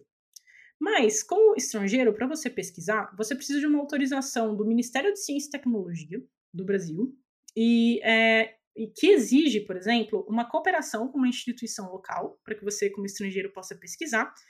E é o MCTI também que emite uma autorização para você exportar esse material, que depois vai gerar um cadastro lá no, no, no Siscomex, né, que é o sistema para comércio exterior, que Uhum. vai definitivamente permitir que você retire esse material daqui. Então, no mínimo, eu mencionei aqui três autorizações importantes que os caras não tinham. Eles tinham uma autorização que supostamente permitia ele apenas a transportar, não a exportar. Então, a palavra que está lá é, é Hum. transportar duas caixas com fósseis, não diz o tamanho da caixa, não diz quantos fósseis. Ou seja, pode ser, para quem é velho aqui, a bolsa do gato Félix, saca? Você tira quantos fósseis ilegais você quiser lá de dentro. Gente, mas que Mas, loucura a, isso. Aline, Ah. é, desculpa interromper, mas assim, é possível, pela legislação brasileira, exportar fósseis? Se o documento assim o dissesse? Sim, Thiago, é possível. E isso é importante, inclusive. É, cooperações com pesquisadores estrangeiros, elas são importantes, né? Elas não têm que ser proibidas, nem, nem coibidas de qualquer forma. Que elas Não, mas, mas uma exportar, exportar que eu digo assim como, como meio comercial, né? Ah, é, boa pergunta. Como meio comercial, não. Ah, o comércio de fósseis brasileiros ele é proibido, mas infelizmente é o mesmo sistema que é utilizado para exportação. Por isso que você estranhou quando eu falei do Siscomex, né?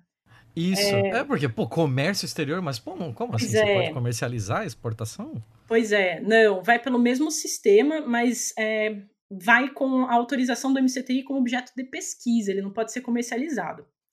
É, infelizmente, não Ah. tem um sistema específico para lidar com patrimônio cultural, né, exportação de patrimônio cultural.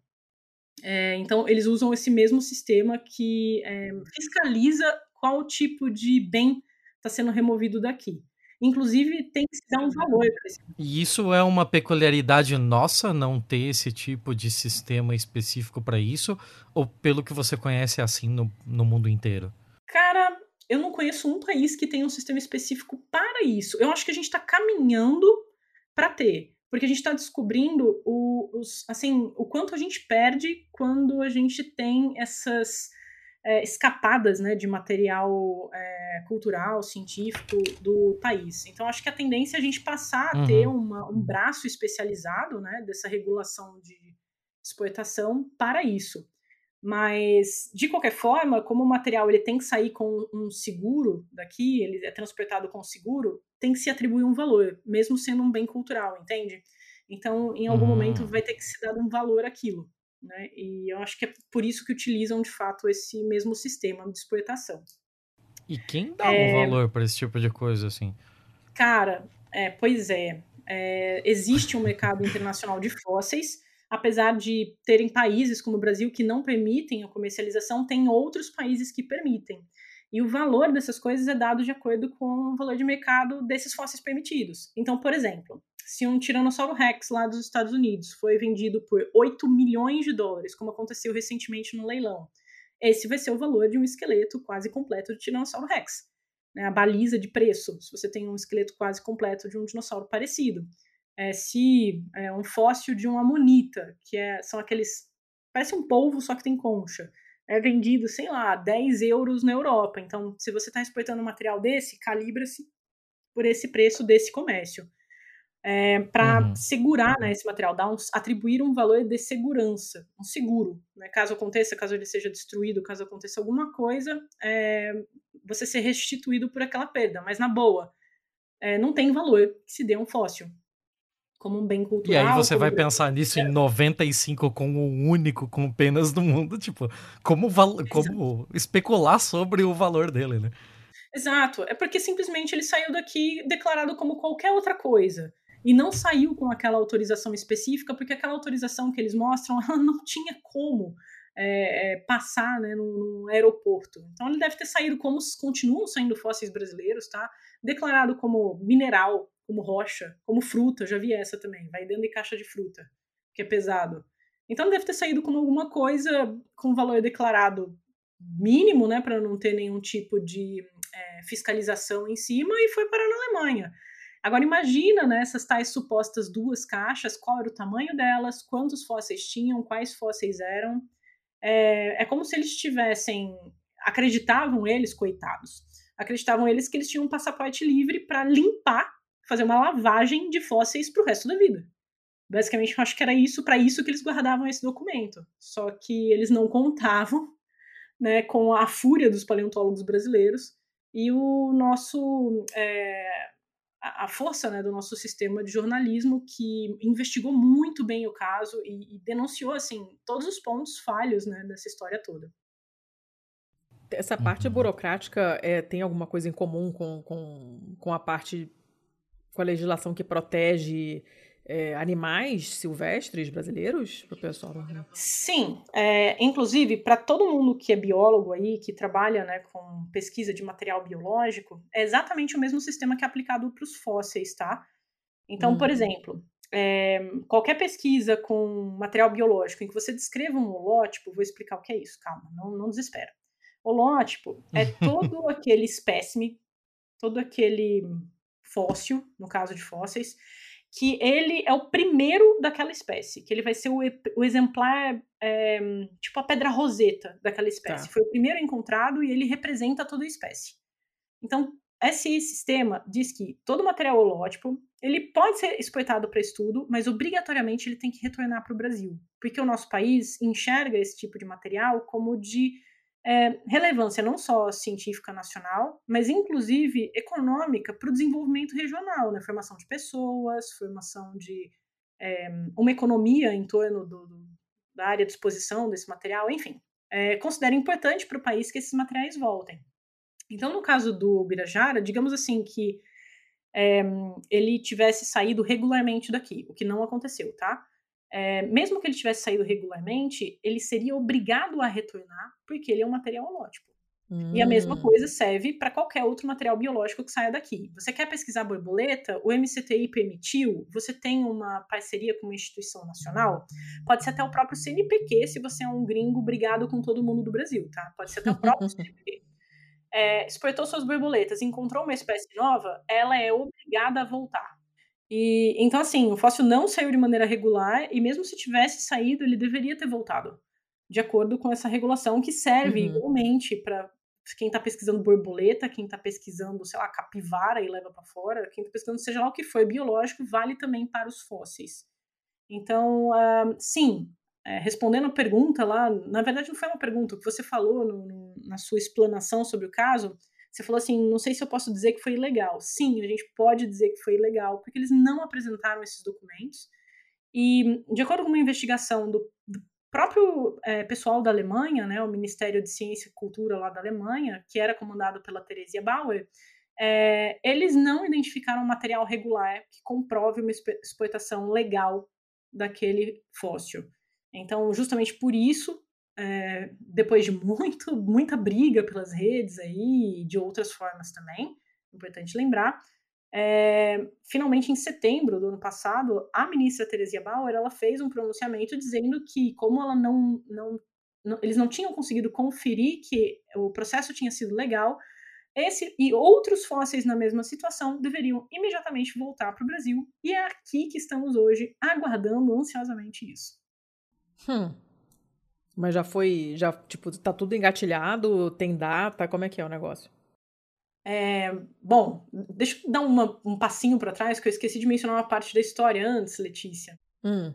Depois que foram levantadas essas suspeitas, né, sobre essa suposta remoção ilegal do fóssil, o artigo do Birajara ele foi retirado do ar. Eu acho que vocês falaram isso no outro episódio, esse episódio de outubro de vocês. E o Thiago explanou agora no começo, nessa resenha breve que ele fez. É, e então, assim, teoricamente, o Birajara passou por uma segunda extinção, se você parar para pensar, né? Ele foi extinto lá no Cretáceo, aí ele foi descrito em dezembro de 2020 e aí foi extinto de novo, porque sem um artigo para descrever a existência desse fóssil e dar um nome para ele, é, para a ciência, esse fóssil é como se ele não existisse de novo. E justamente por isso, né, que se falou no, no ano passado é, que é, se esse material voltasse para o Brasil, ele deveria ganhar um novo nome, porque aquele nome antigo ele não era mais válido. Sobre o que a gente sabe né, do retorno do Birajara, é, existiam alguns boatos de que ele poderia ter voltado até dezembro do ano passado. Quem estava liderando essa conversa de repatriação é o professor e professor Álamo Pinheiro, professor da Universidade Regional do Cariri, lá da região de onde saiu o Birajara, tá? E ele atualmente é o diretor do Geoparque Araripe e do Museu de Paleontologia de Santana, que fica assim literalmente colado aonde são encontrados esses fósseis. Museu maravilhoso, por sinal, quem puder visite lá no Ceará. E o professor Alisson estava em contato não só com o Museu de Karlsruhe, mas também com outros museus da Alemanha que estavam com fósseis numa situação suspeita.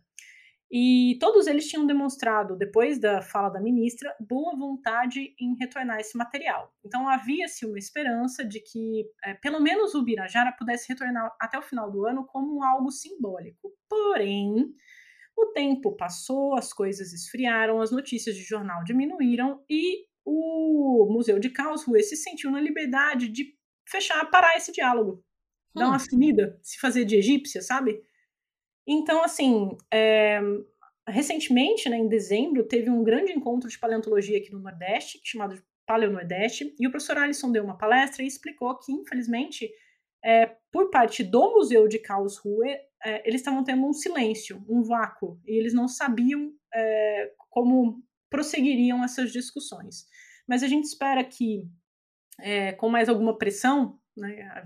Movimentei, tentei movimentar as redes um pouco é, semana passada de novo. É, alguns jornalistas estão trabalhando de novo para entender o que está acontecendo. É, que com alguma movimentação, alguma pressão, a gente retorne nessas negociações para que o Bira volte o mais rápido possível. Mas dando assim, é, sendo justa, o museu tinha demonstrado ano passado boa vontade, né? Depois de insistir muito que não, que eles estavam certos, que eles estavam certos, estavam certos, quando a ministra deu um safanão, ficou todo mundo bonzinho, viu, Thiago? Aí eles falaram, não, vamos devolver, sim, vai voltar não só o Birajara, mas outros fósseis que estão aqui. Tava todo mundo muito feliz, só que tá tudo muito quieto de novo. E é Hum. nesse momento que a gente precisa chacoalhar as coisas, e é legal que vocês tenham me chamado pro Pistolando para falar um pouco sobre esse bichinho outra vez. Volta, Bira. Volta, Bira.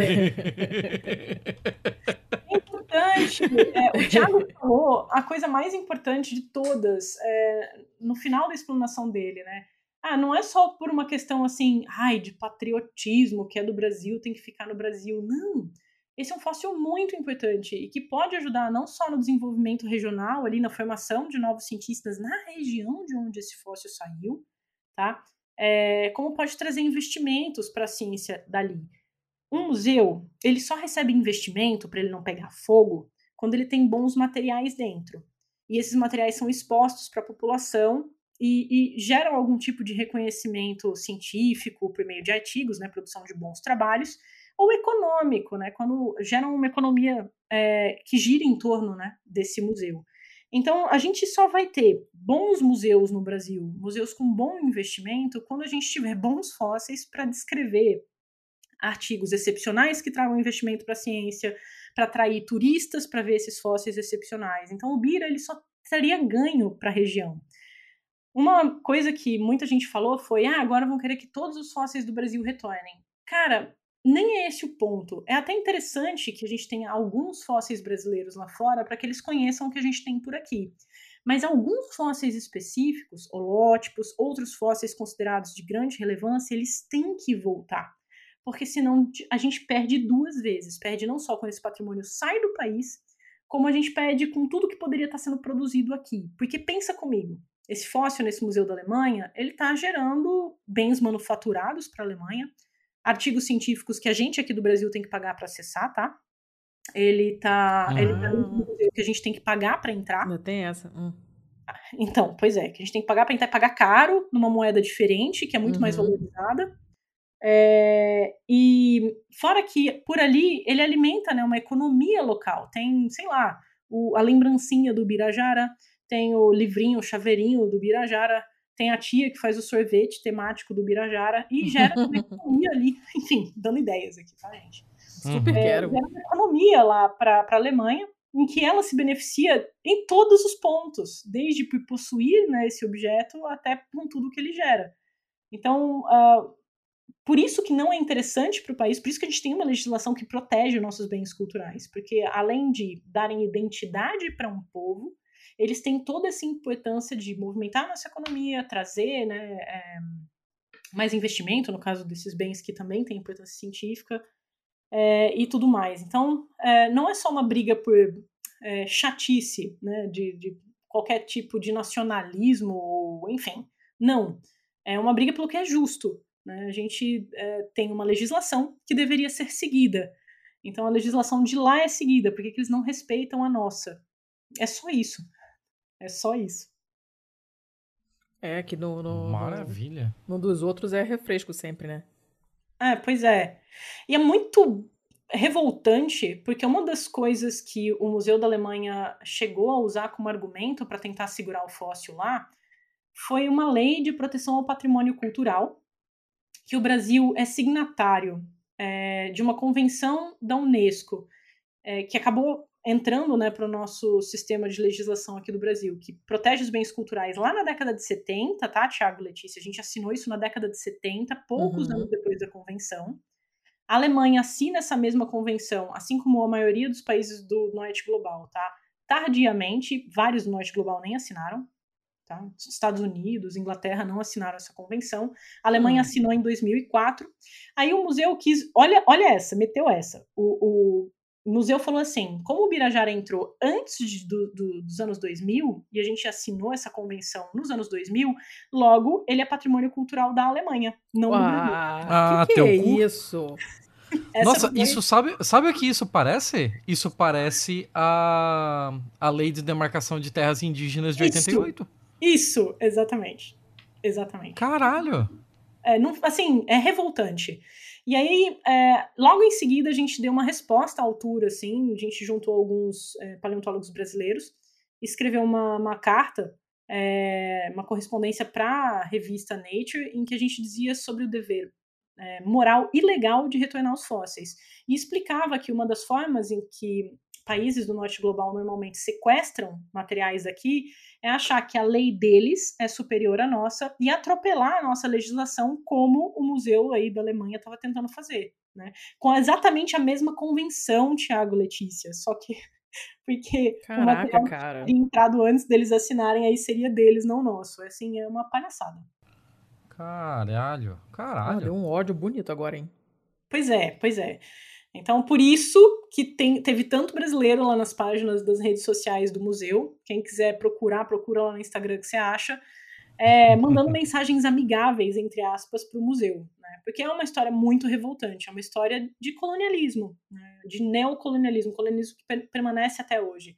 Então, por mais que aquele colonialismo histórico que a gente aprendeu lá na escola, ele tenha, entre aspas, tá, é, terminado, essa fase histórica, o colonialismo ele vive em muitas uh, áreas ainda da nossa sociedade. Né? Na economia, quando a gente é, usa como preço de paridade para exportação de petróleo a moeda de outro país, uhum. quando a gente é, é, considera a legislação de outro país superior, quando a gente acha que a ciência de outro país é superior, uhum. É, quando a gente acha que museus de outro país têm mais competência para estar tá com o nosso material, é, tudo isso é um tipo novo de colonialismo. E eles é, sabem disso e usam né, esse tipo de argumento. Então, um outro argumento utilizado pelo museu é: olha aí, o Museu Nacional pegou fogo e vocês querem o fóssil de volta? Sim, Cara, sim.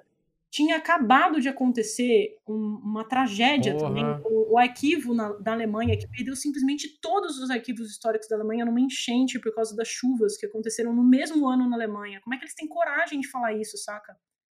Então, uhum. também acontecem desastres lá. Notre Dame tinha acabado de pegar fogo. Uhum. Então, é, é, como é que tem a, a, cara de pau? Deve usar muito óleo de peroba. De falar que é um problema exclusivo né, do, do Brasil a gente é, ter museus que pegam fogo. No, numa região que, bom, tem é, algumas áreas que sim têm suscetibilidade a incêndio, ou lidam com alguns materiais que têm suscetibilidade a incêndio. Enfim, é diferente, por exemplo, do Museu da Motocicleta na Suíça, que fica no meio da neve e pegou fogo, destruindo todas as motocicletas. Então, assim, sabe? Menos, gringo, menos. Se for por essa lógica, a gente manda tudo de volta pro Egito, né? Porque ela é seco, nada vai sofrer com umidade, nada desse tipo. Não vai mofar. E, porra, até antes do europeu ir lá encher o saco com guerra, a esfinge tinha até nariz ainda.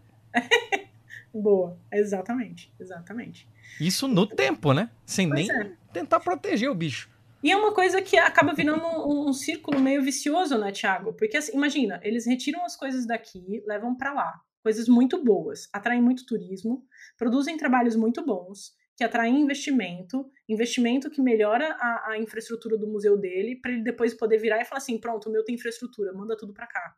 Mano, só permita, por favor, a gente tentar se desenvolver por um momento sem atrapalhar. Uhum. Obrigada. É, é, mas sim, a gente tem que admitir que a gente maltratou bastante as nossas instituições públicas, é, principalmente nos últimos anos. A gente fez escolhas péssimas de governantes nos últimos anos. Uhum, é, uhum. Espero que a gente tenha aprendido com isso. Então, assim, se alguma coisa tem que ficar da lição né, do, do Museu Pegar Fogo, de destruírem né, os, os, três poderes no último domingo, é que a gente precisa tratar um pouco melhor né, uh, esses nossos patrimônios e eu espero que o Birajara voltando, a gente tenha um incentivo para isso, né? Pelo menos com os fósseis. Então, olha, uma vitória que a gente conseguiu, agora vamos cuidar melhor dos nossos fósseis. Então, o Birajara ele pode ser uma bandeira para um, uma nova era de como a gente vai tratar, pelo menos, os fósseis como nosso patrimônio. É, e outras coisas também, não, não custa sonhar alto, né? É, esse, a gente, como brasileiro, está precisando dessas pequenas vitórias, né? A gente sofreu pra caramba nos últimos anos. A gente perdeu é, uma quantidade imensa de pessoas por causa de um governo negligente, por causa de uma pandemia, né? Então a gente está precisando de pequenas vitórias para a gente se sentir orgulhoso como povo de novo. Não pra gente ter vergonha do que a gente é, da gente ter vergonha do que a gente faz, do que a gente constrói, da nossa cultura, da nossa ciência, não. Acho que tá na hora da gente desenvolver um pouco mais de orgulho. E eu vejo assim, assim que esse fóssil voltar, merecia literalmente. Eu não sei se vocês chegaram a ver aquela festa que fizeram quando voltaram aquelas múmias pro Egito recentemente. Sim, sim. Uhum. Um negócio espetacular. Virou um carnaval, né? Virou um carnaval. Que a gente sabe fazer muito melhor do que os egípcios, diga-se de passagem. Concordo. então a gente merecia isso, né? Para sentir orgulho né, dos nossos. Vende, vende uns abadás pra festa do, do Birajara e ainda, ainda fatura uns trocados. E aí eu queria fazer uma pergunta para vocês. Que nome vocês acham que o, que o Birajara deveria ter? Porque, infelizmente, o nome Ubirajara não vai poder ser usado, né? É uma regra na ciência. Ele foi. É tipo uma bala que foi usada e, e foi desperdiçada. O que, que a gente faz? O nome é, ele não pode ser usado para nada mais? Como é assim? Cara, não pode ser utilizado para nomear mais nada. Olha que tristeza. Mas que nome... tri... Nem se fosse uma planta, não, nada assim. É com... ah, Nem se fosse algo completamente diferente. Boa. Planta pode e alguns tipos de invertebrados podem. Mas assim, outro tipo de vertebrado não pode mais. É... Foi pro lixo. é triste. Caralho. Que desperdício de um nome maravilhoso. Pois é. Então tem muita gente dando sugestões. Eu gostaria Eu gostaria de ajudar com sugestões, mas assim, eu eu acho que para isso eu precisaria entender um negócio que a gente prometeu que ia falar e que ainda não falou, que é aqueles dois espaguetes que ele tem no pescoço lá, aquelas duas penas esquisitas lá dele. Ó, oh, Thiago, confesso que eu truco isso aí. É, foi descrito como literalmente um adereço de fantasia carnavalesca, né? Como se fossem hum. é, um conjunto de penas que servia basicamente para ele se mostrar para o parceiro e ou parceira. Assim como o pavão tem um rabo espalhafatoso, né, para se mostrar, assim uhum. como um uhum. monte de ave tem um monte de estrutura esquisitíssima é, para se mostrar. Geralmente, quando um bicho tem uma coisa esquisita, a resposta é sexo, né? Então, ele tinha aquelas estruturas para atrair parceiros ou parceiras. Mas um, elas foram, ao meu ver, eu acho que alguns colegas compartilham dessa mesma opinião, elas foram muito mal investigadas no artigo. E sem querer ser muito chata, o, o artigo do Birajara, ele não, não foi um bom artigo. Né? Ele poderia ter oferecido muito mais. É, a gente tem ferramentas muito mais modernas na paleontologia hoje que poderiam ter sido utilizadas para investigar um pouquinho mais além, né? É, principalmente essas estruturas. Bas basicamente o que eles fizeram foi: tô olhando aqui, já que parece, deve ser. Não é uhum. assim né, que a gente uhum. faz ciência. Então a gente podia uhum. ter feito teste químico, podia ter preparado melhor o fóssil para realmente dizer se aquilo são penas ou se é um pedaço de planta que ficou ali junto, encalhado. Ah. É.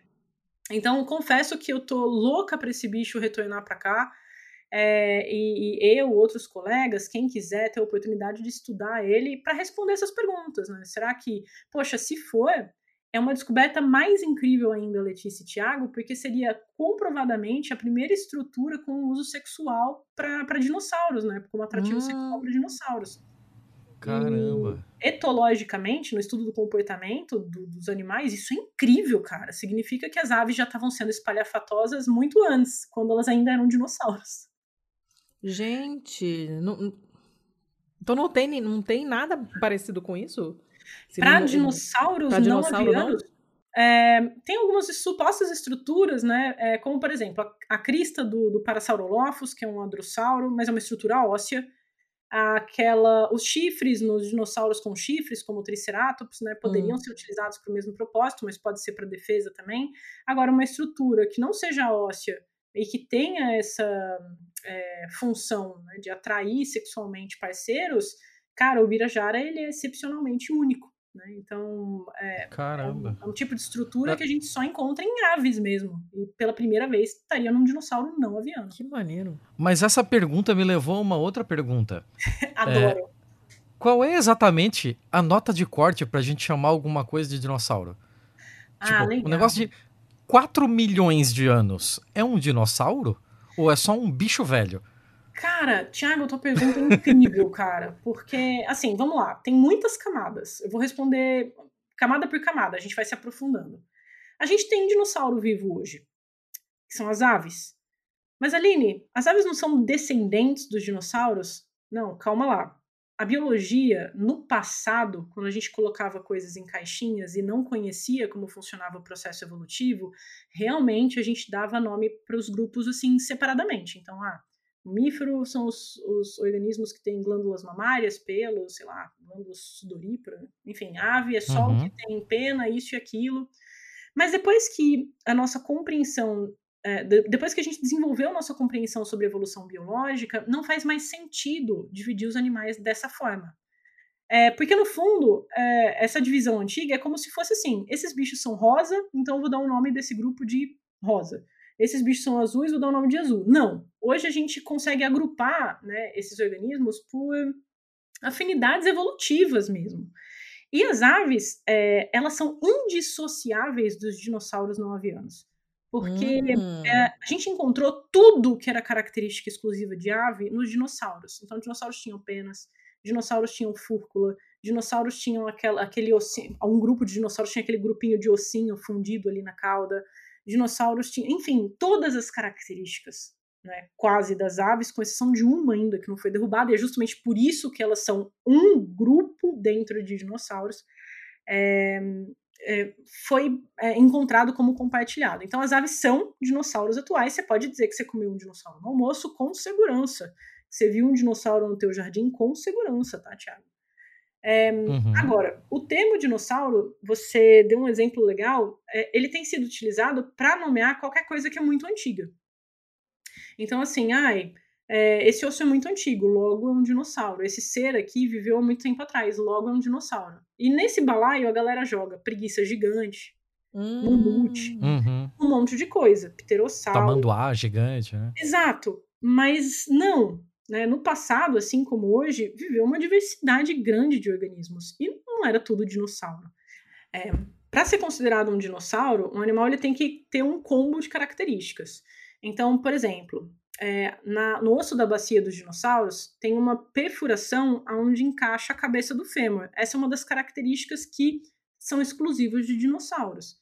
Os dinossauros têm umas características específicas nos ossos das costas, né, nas vértebras. Tem uma característica específica na articulação do pé. E se esse combo de características é encontrado, aí você chama de dinossauro. Se você não encontra isso, mesmo o bicho sendo muito, muito antigo, é outra coisa. Então, no caso da preguiça gigante, do mamute, eles são mamíferos uhum. fósseis. Então, nem tudo que viveu no passado foi dinossauro. E é muito importante dizer, inclusive, que os dinossauros é, não avianos, eles são, entre aspas, relativamente recentes. Uma diversidade incrível de seres é, viveu muito antes dos dinossauros, lá no período Permiano, no Ordoviciano, Siluriano, Cambriano, enfim. E eles não são dinossauros só porque são antigos. Né? Trilobitas não são dinossauros porque são antigos. Uhum. Então imagina um mundo complexo com a diversidade de organismos que a gente tem hoje, só com os organismos diferentes, né? Alguns bizarros, e isso projetado no tempo. É, eu gosto muito de usar uma metáfora com os estudantes é, para entender como é que funciona isso. Imagina, sabe aquelas caixas de pão de forma? O famoso pão puma para quem é do Sudeste. Uhum, sim. Imagina que você é aquela uhum. última fatia, aquela casquinha que gosta, ninguém gosta de comer. A bunda, a bunda do pão de forma. Isso. Aí você olha aquela fatia e ali você tá vendo toda a diversidade da vida que existe hoje, né? Tem mamíferos, tem aves, tem um monte de réptil, etc. Nossa, incrível. Aí você avança no tempo, volta no tempo, aí está voltando nas fatias do pão. Você está vendo retratos diferente, diferentes. Alguns animais podem ser muito parecidos com aqueles que tem hoje, mas outros diferentes. E cada vez que você retorna, enfim, é, por aí vai. Os dinossauros viveram só em algumas fatias desse pão puma gigante que é a história da vida na Terra. Né, que são especificamente três fatias desse pão puma. As outras 10, 12 fatias, uma diversidade incrível de outros animais viveram. Então, não é só dinossauro que existiu no passado e as coisas que são antigas não devem ser é, resumidas a dinossauros. E, e, até porque a gente, a gente tende, até por causa de Hollywood mesmo, né? A gente tende a, a achar que foi um, um, um, período relativamente curto e que todos os dinossauros que a gente consegue trazer à memória, todos eles conviveram, né? porque a gente vê desenho animado e aí você tem o pterodátilo junto com junto com o tiranossauro, junto com outro que não tem nada a ver, mas a gente não, não sabe, né? E a gente fica achando que é um período relativamente curto, mas não é, né? Eles existiram ao longo de um período imenso. E uma coisa que explode a cabeça de muita gente é dizer o seguinte: um Tiranossauro Rex, Letícia, ele tá muito mais próximo temporalmente de você e do seu iPhone do que o de um estegossauro. Exato, era isso que eu me perdi na, na, na metáfora, mas era isso. Porque eu me lembro que no museu a gente viu essa essa tabelinha, essa linha do tempo e tal, não sei o quê, né? Exatamente, era uma metáfora, exatamente, uma metáfora não, era uma uma escala dessa, exatamente do uhum. jeito que você falou, né? E a gente ficou, ficamos os quatro parados olhando assim, os cinco parados olhando, caraca. É muito. É que, é que, nem quando você descobre, sei lá, que as pirâmides estão mais próximas da gente do que sei lá o quê. Tinha uma época que tava rolando um negócio desse no Twitter, tinha várias comparações dessa sim, aparecendo sim. no Twitter e todo mundo bolado, assim, boladaço, uhum. porque a gente uhum. perde, né, a noção, principalmente quando se trata de períodos tão longos de tempo, de tanto tempo atrás. A gente não, não a tem. A gente perde até noção. geograficamente, né? Tipo, a construção das pirâmides é contemporânea dos mamutes, né? É, tinha mamute. É, aí você fica como assim? Não, não dá. É difícil pra gente é. enxergar isso, né? E, Eu então... confesso, né? Trabalhar com tempo profundo é uma escala de tempo, é, é um, são números que a gente não está acostumado no dia a dia. Então é difícil às vezes de explicar e o melhor jeito é colocar literalmente numa escalinha, mostrar, né? Então os dinossauros não avianos, se a gente descontar as aves desse balaio, eles viveram mais de 150 milhões de anos. Eles têm essa é uma das razões do porquê é importante a gente estudar eles. É um dos grupos mais bem-sucedidos na história do planeta. Eles uhum. têm, como grupo bem-sucedido, muitos segredos interessantes para contar sobre esse sucesso. Então, olhar para eles não é só uma curiosidade infantil, é aprender literalmente. Eles são coaches. É aprender o segredo do sucesso para a gente tentar aplicar ou melhorar a nossa vida hoje, inclusive. Baseando-se, por exemplo, até na arquitetura do esqueleto deles, tá? Então, o esqueleto dos saurópodes ensina muita coisa para engenharia. O voo dos pterossauros ensina muita coisa para aeronáutica e a gente copia essas coisas. Então, estudar dinossauro não é só coisa de criança. É, na verdade, é aprender a acumular né, sabedoria para a gente é, trazer para o presente e aplicar para o nosso futuro. Ai, muito bem. Que fala linda. Maravilha, maravilha.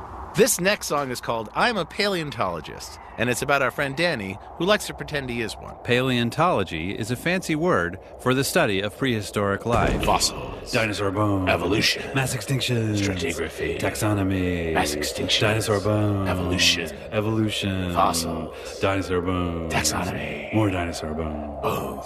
Fossils. Stratigraphy.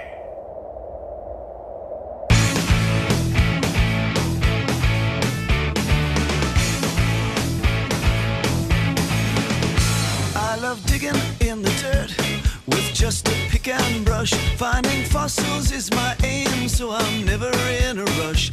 Cause the treasures that I seek are rare and ancient things like Velociraptor's jaw or Archaeopteryx's wings. Now all the kids who wanna see them are lining up at our museum. I am a paleontologist. That's who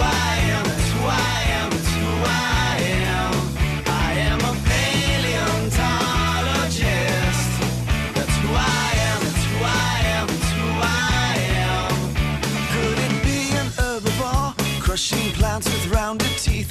Or ferocious carnivore who moves so quickly on its feet? It's like pieces of a puzzle that I love to try and solve. It's so fun to think about how a species has evolved, and all the kids who wanna see them can check them out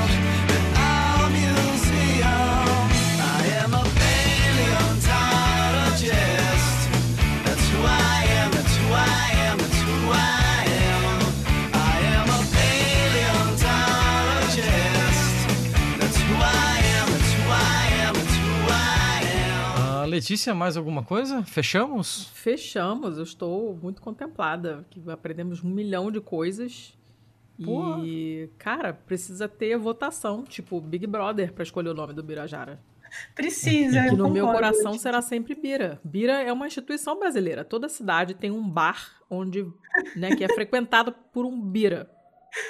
Olha, Bira é um nome que está disponível, quem sabe? Aí, É. Birossauros. É, é uma pena que, que o, o negócio acabou associado a uma outra espécie, a uma outro negócio assim, né?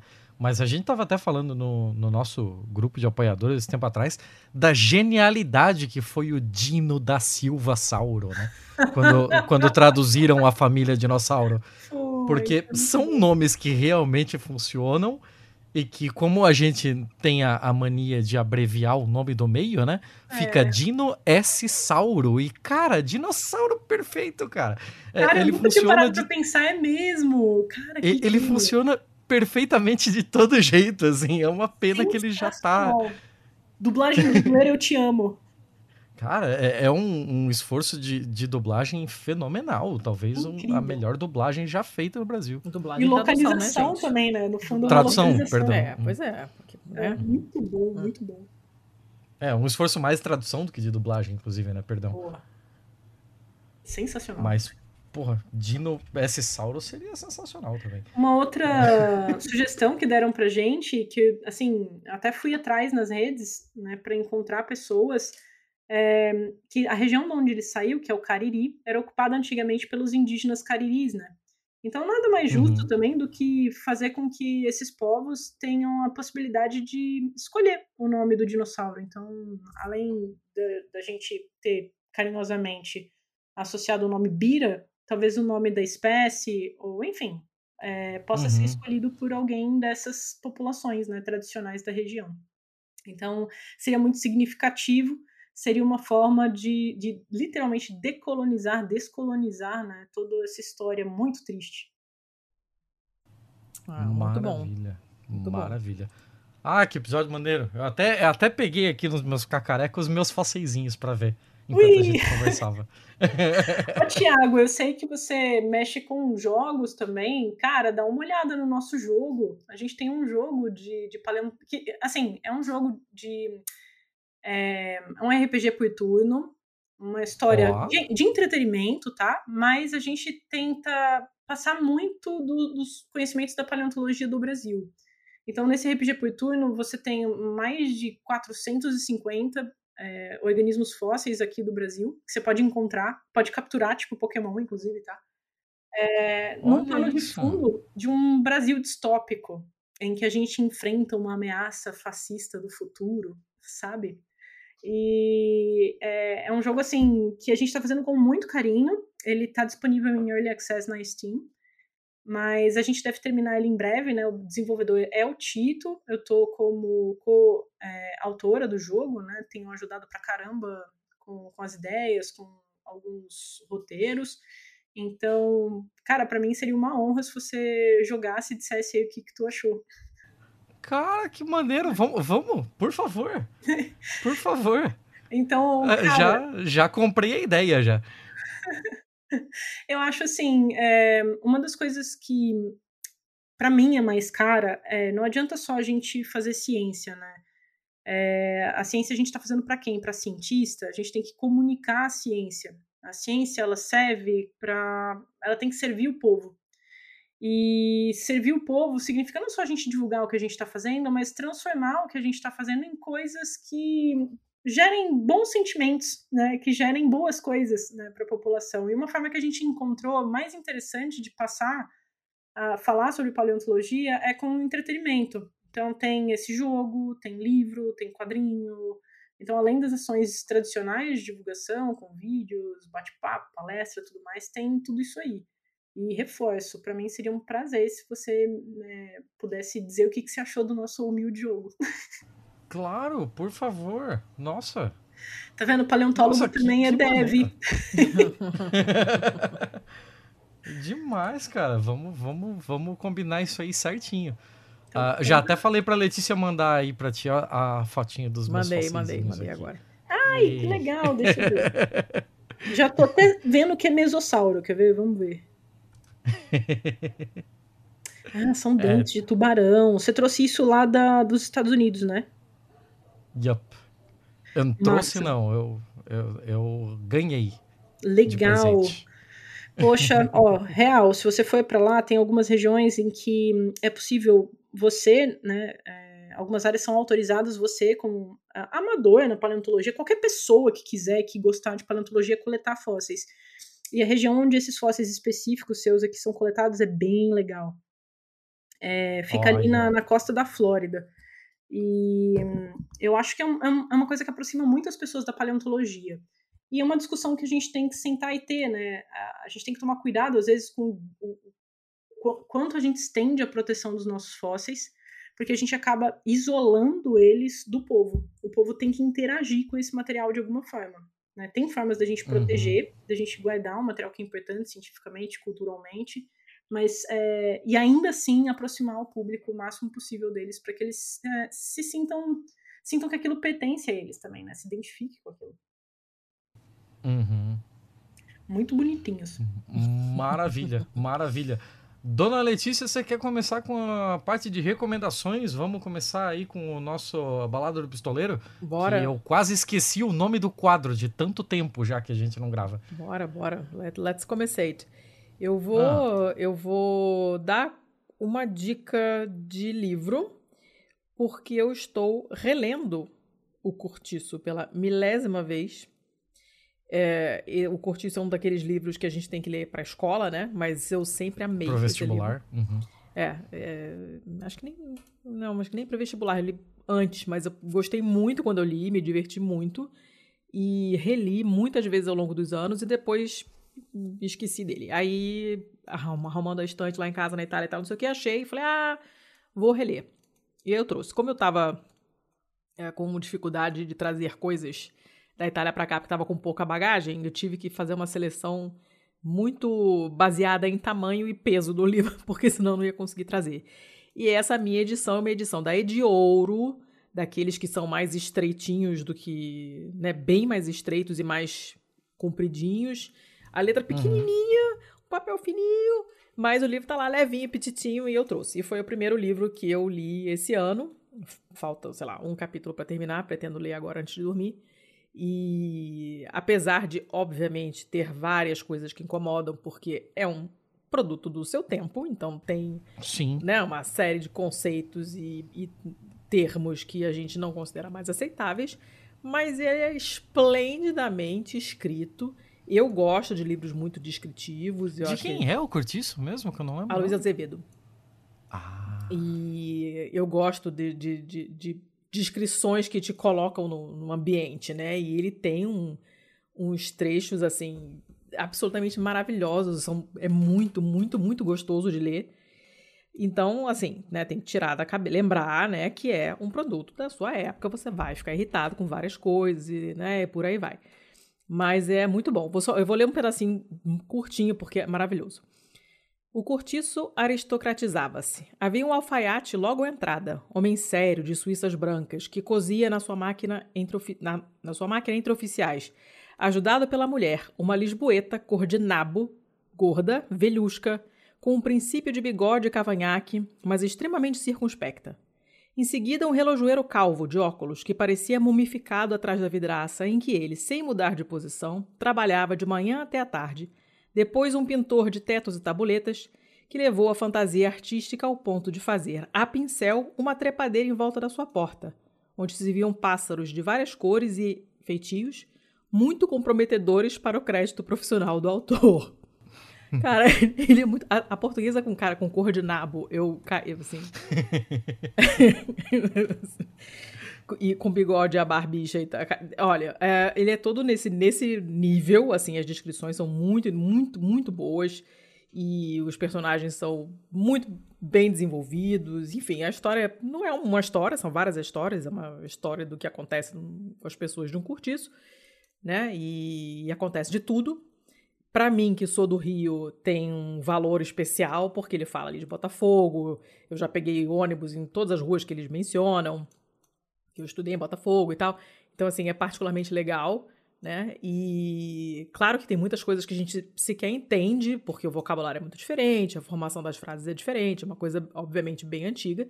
Mas é uma delícia de leitura, então super recomendo para quem nunca leu que leia, porque é muito, muito divertido e você lê rápido, apesar da minha, eu não sei, não sei dizer qual o tamanho dele, porque essa minha edição tem uma letrinha tão micro que fica difícil de dizer, mas é, é muito bom. Leiam.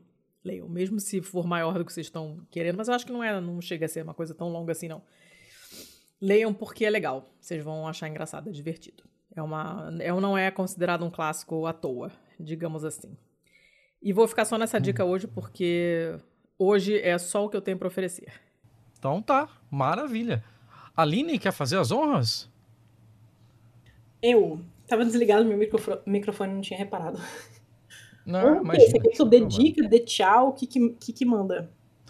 Eu Primeiro eu quero que você dê diquinhas. Quero, quero que você mande aí o que você quiser.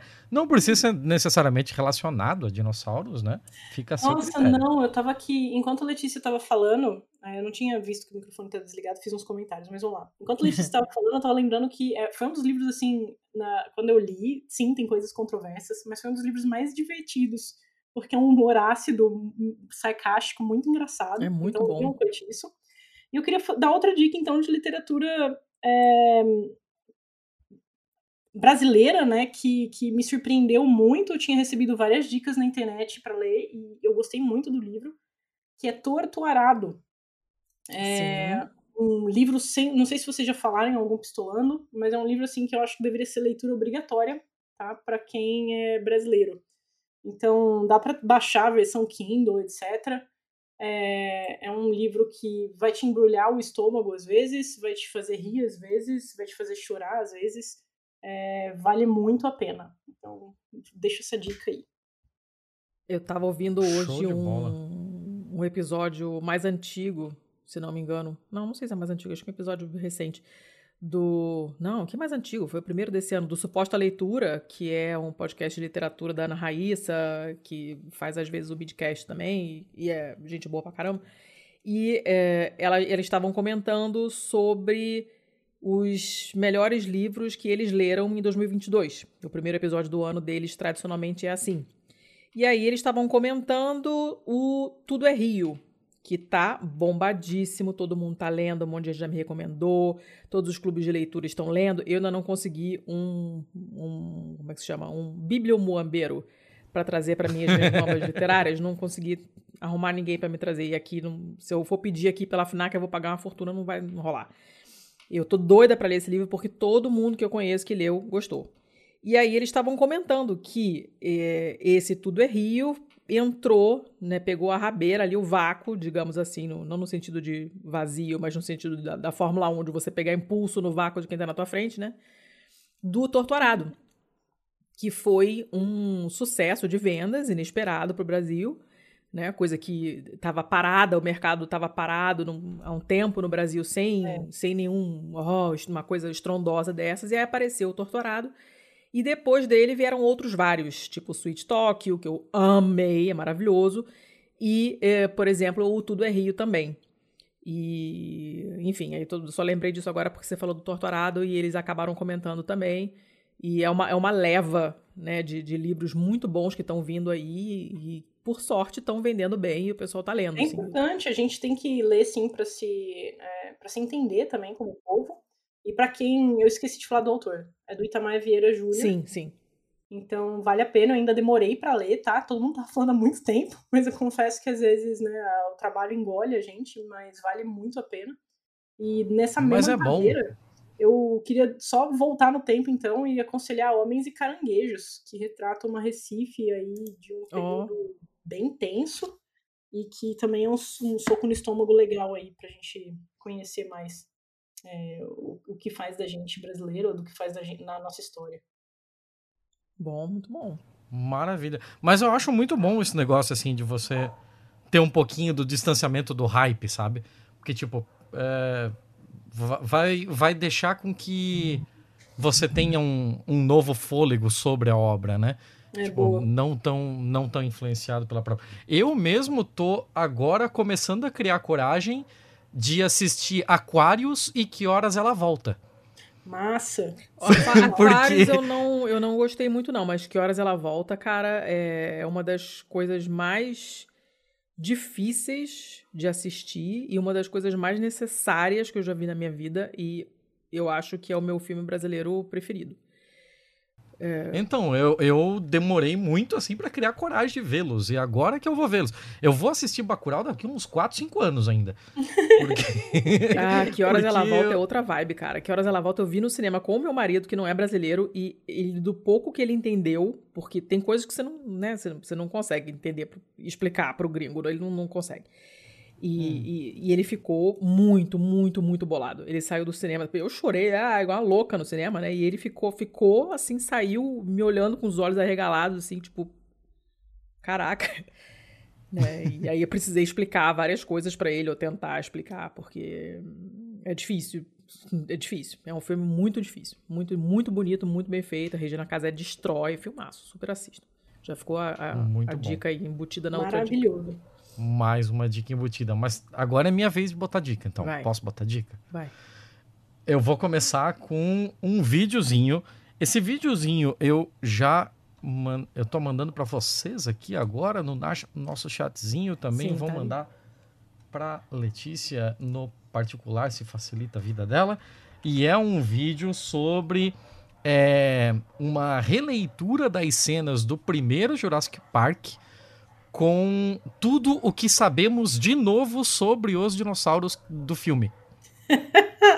Ah, legal. Então, o cara, o cara é bem foda, assim, na parte de computação gráfica. Então, ele, tipo, ele fez o modelo no, o mais próximo possível do que era, é, do que a gente sabe hoje sobre aqueles, aqueles que apareceram na tela no primeiro filme. E ele conseguiu fazer a animação com os mesmos movimentos, todo o modelo em cima, assim, Incrível, ficou bem, bem fiel, bem interessante. E para destruir os mitos e também para aprender umas coisas novas sobre alguns deles é bem legal. É, essa é uma dica rápida e é uma dica que eu já tinha dado lá no grupo do. No grupo não, no canal no Telegram que eu fiz chamado Rejeitados do BMF. Que é tudo aquilo que ou quando passa muito tempo, assim, ou quando talvez não vale a pena levar pro bom, mal e feio, eu acabo jogando os links lá. Que daí alguém vai tirar proveito daquilo, daquelas coisas lá.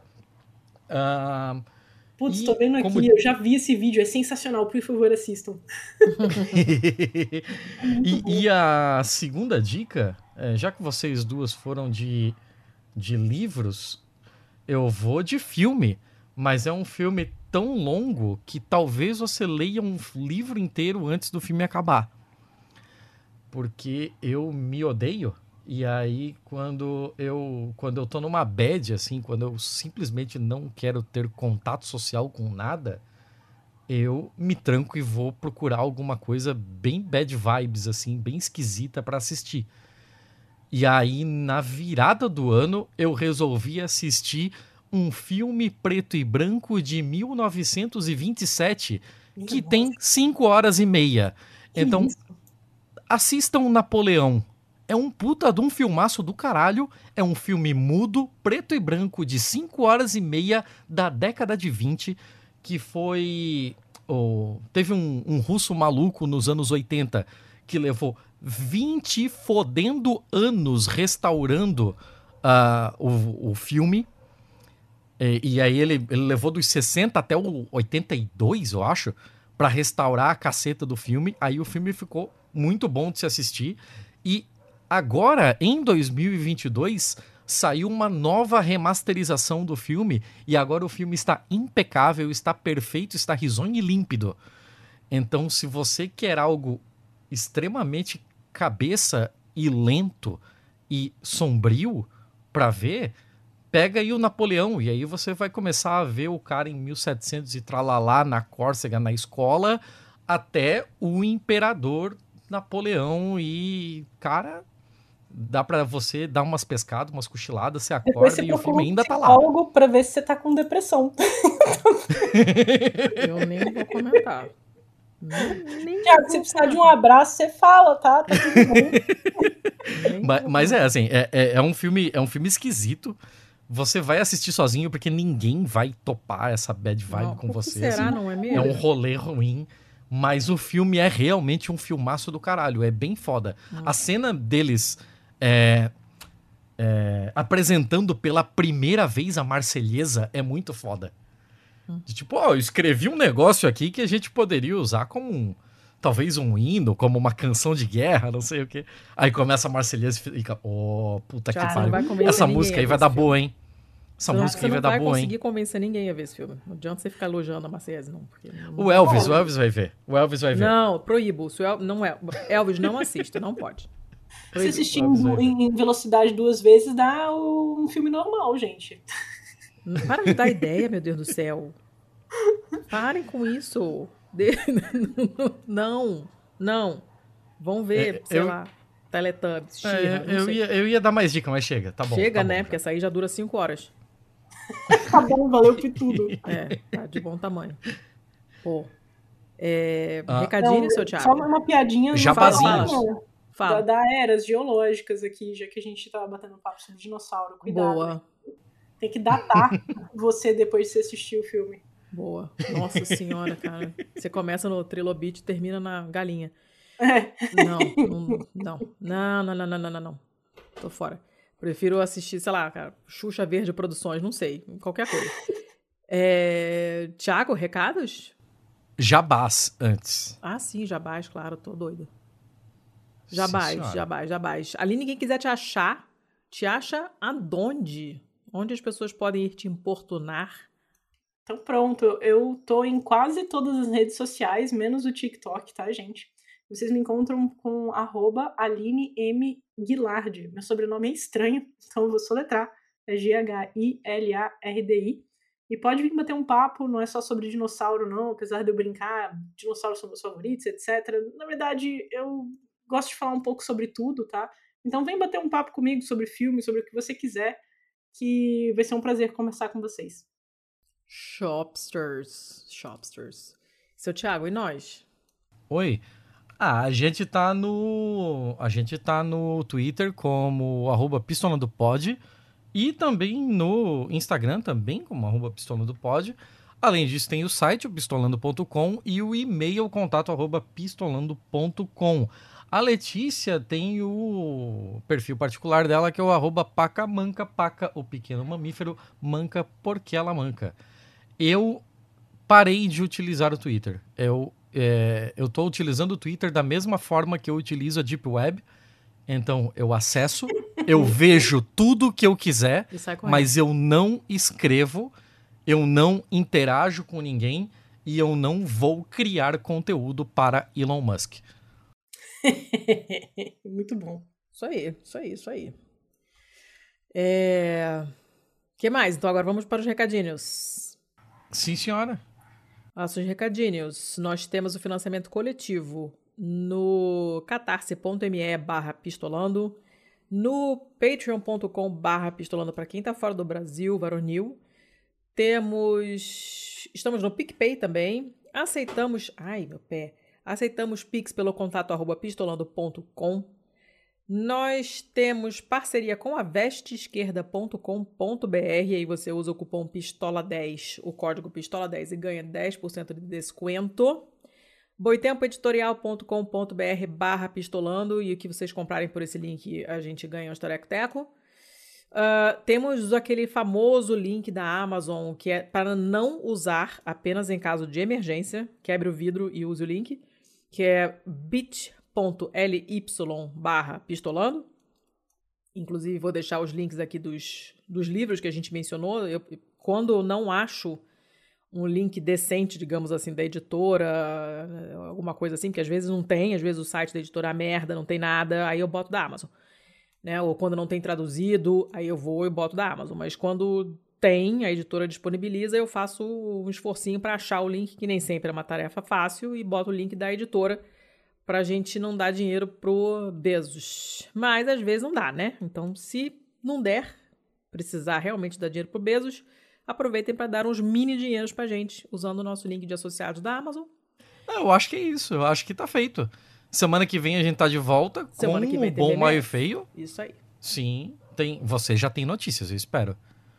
Tenho, né? Porque eu vou grava- salvando ao longo do, do tempo as coisas que vão aparecendo, as pessoas vão me mandando. Você E- tem notícias pra fazer um episódio maior do que esse? Eu não sei, eu não, não sei. Hum, vou propor isso aí, hein? Pra, pra, pra compensar aí esse tempo todo que a gente ficou fora. Vou pensar no seu caso. Pensa, Muito bom, pensa muito com bom. carinho no meu caso. Vou pensar no seu Enquanto isso, muito obrigado. Aline? Ah, eu que agradeço vocês pelo convite, tava super animada para vir.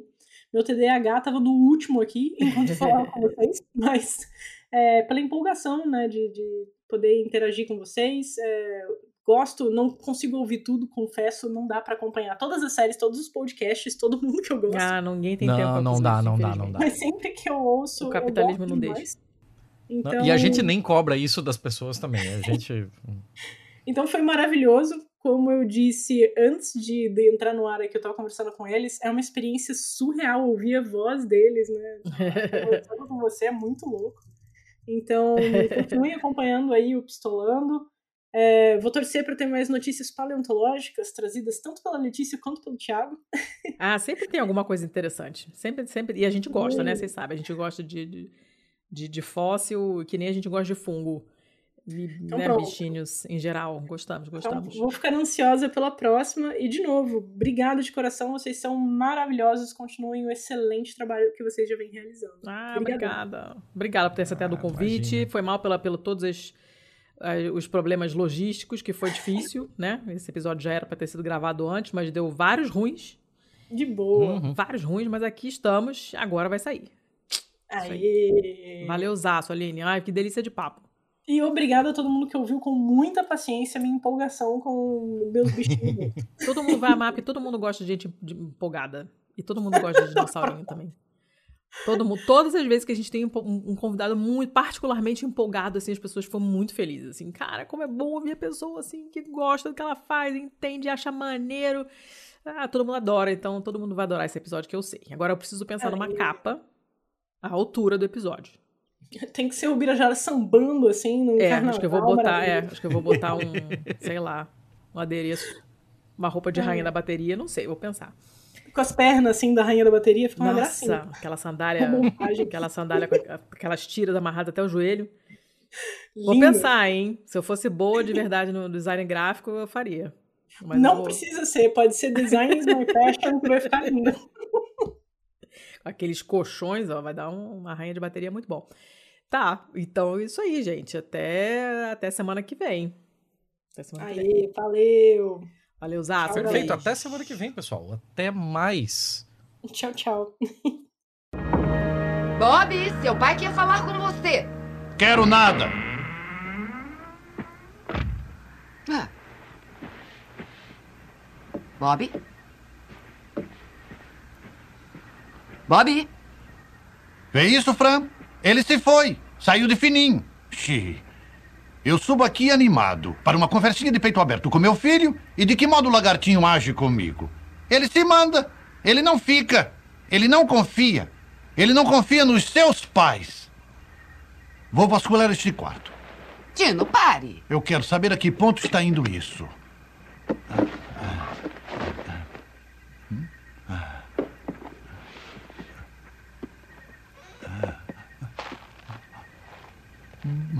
Brócoli. Eu teria entendido uma cenoura ou uma alface, mas direto ao brócoli? Oh, oh, oh, oh, meu filho é um herbívoro. Alguém deve ter dado a ele no colégio. Tenho certeza que o Bob nem sabe o que é. Isso ele puxou ao seu tio, Fran. O quê? Seu tio Elmo. Aquele do qual vocês nunca falam. Ele comia do lado errado do prato. Este podcast foi editado por estopimpodcasts.com.br.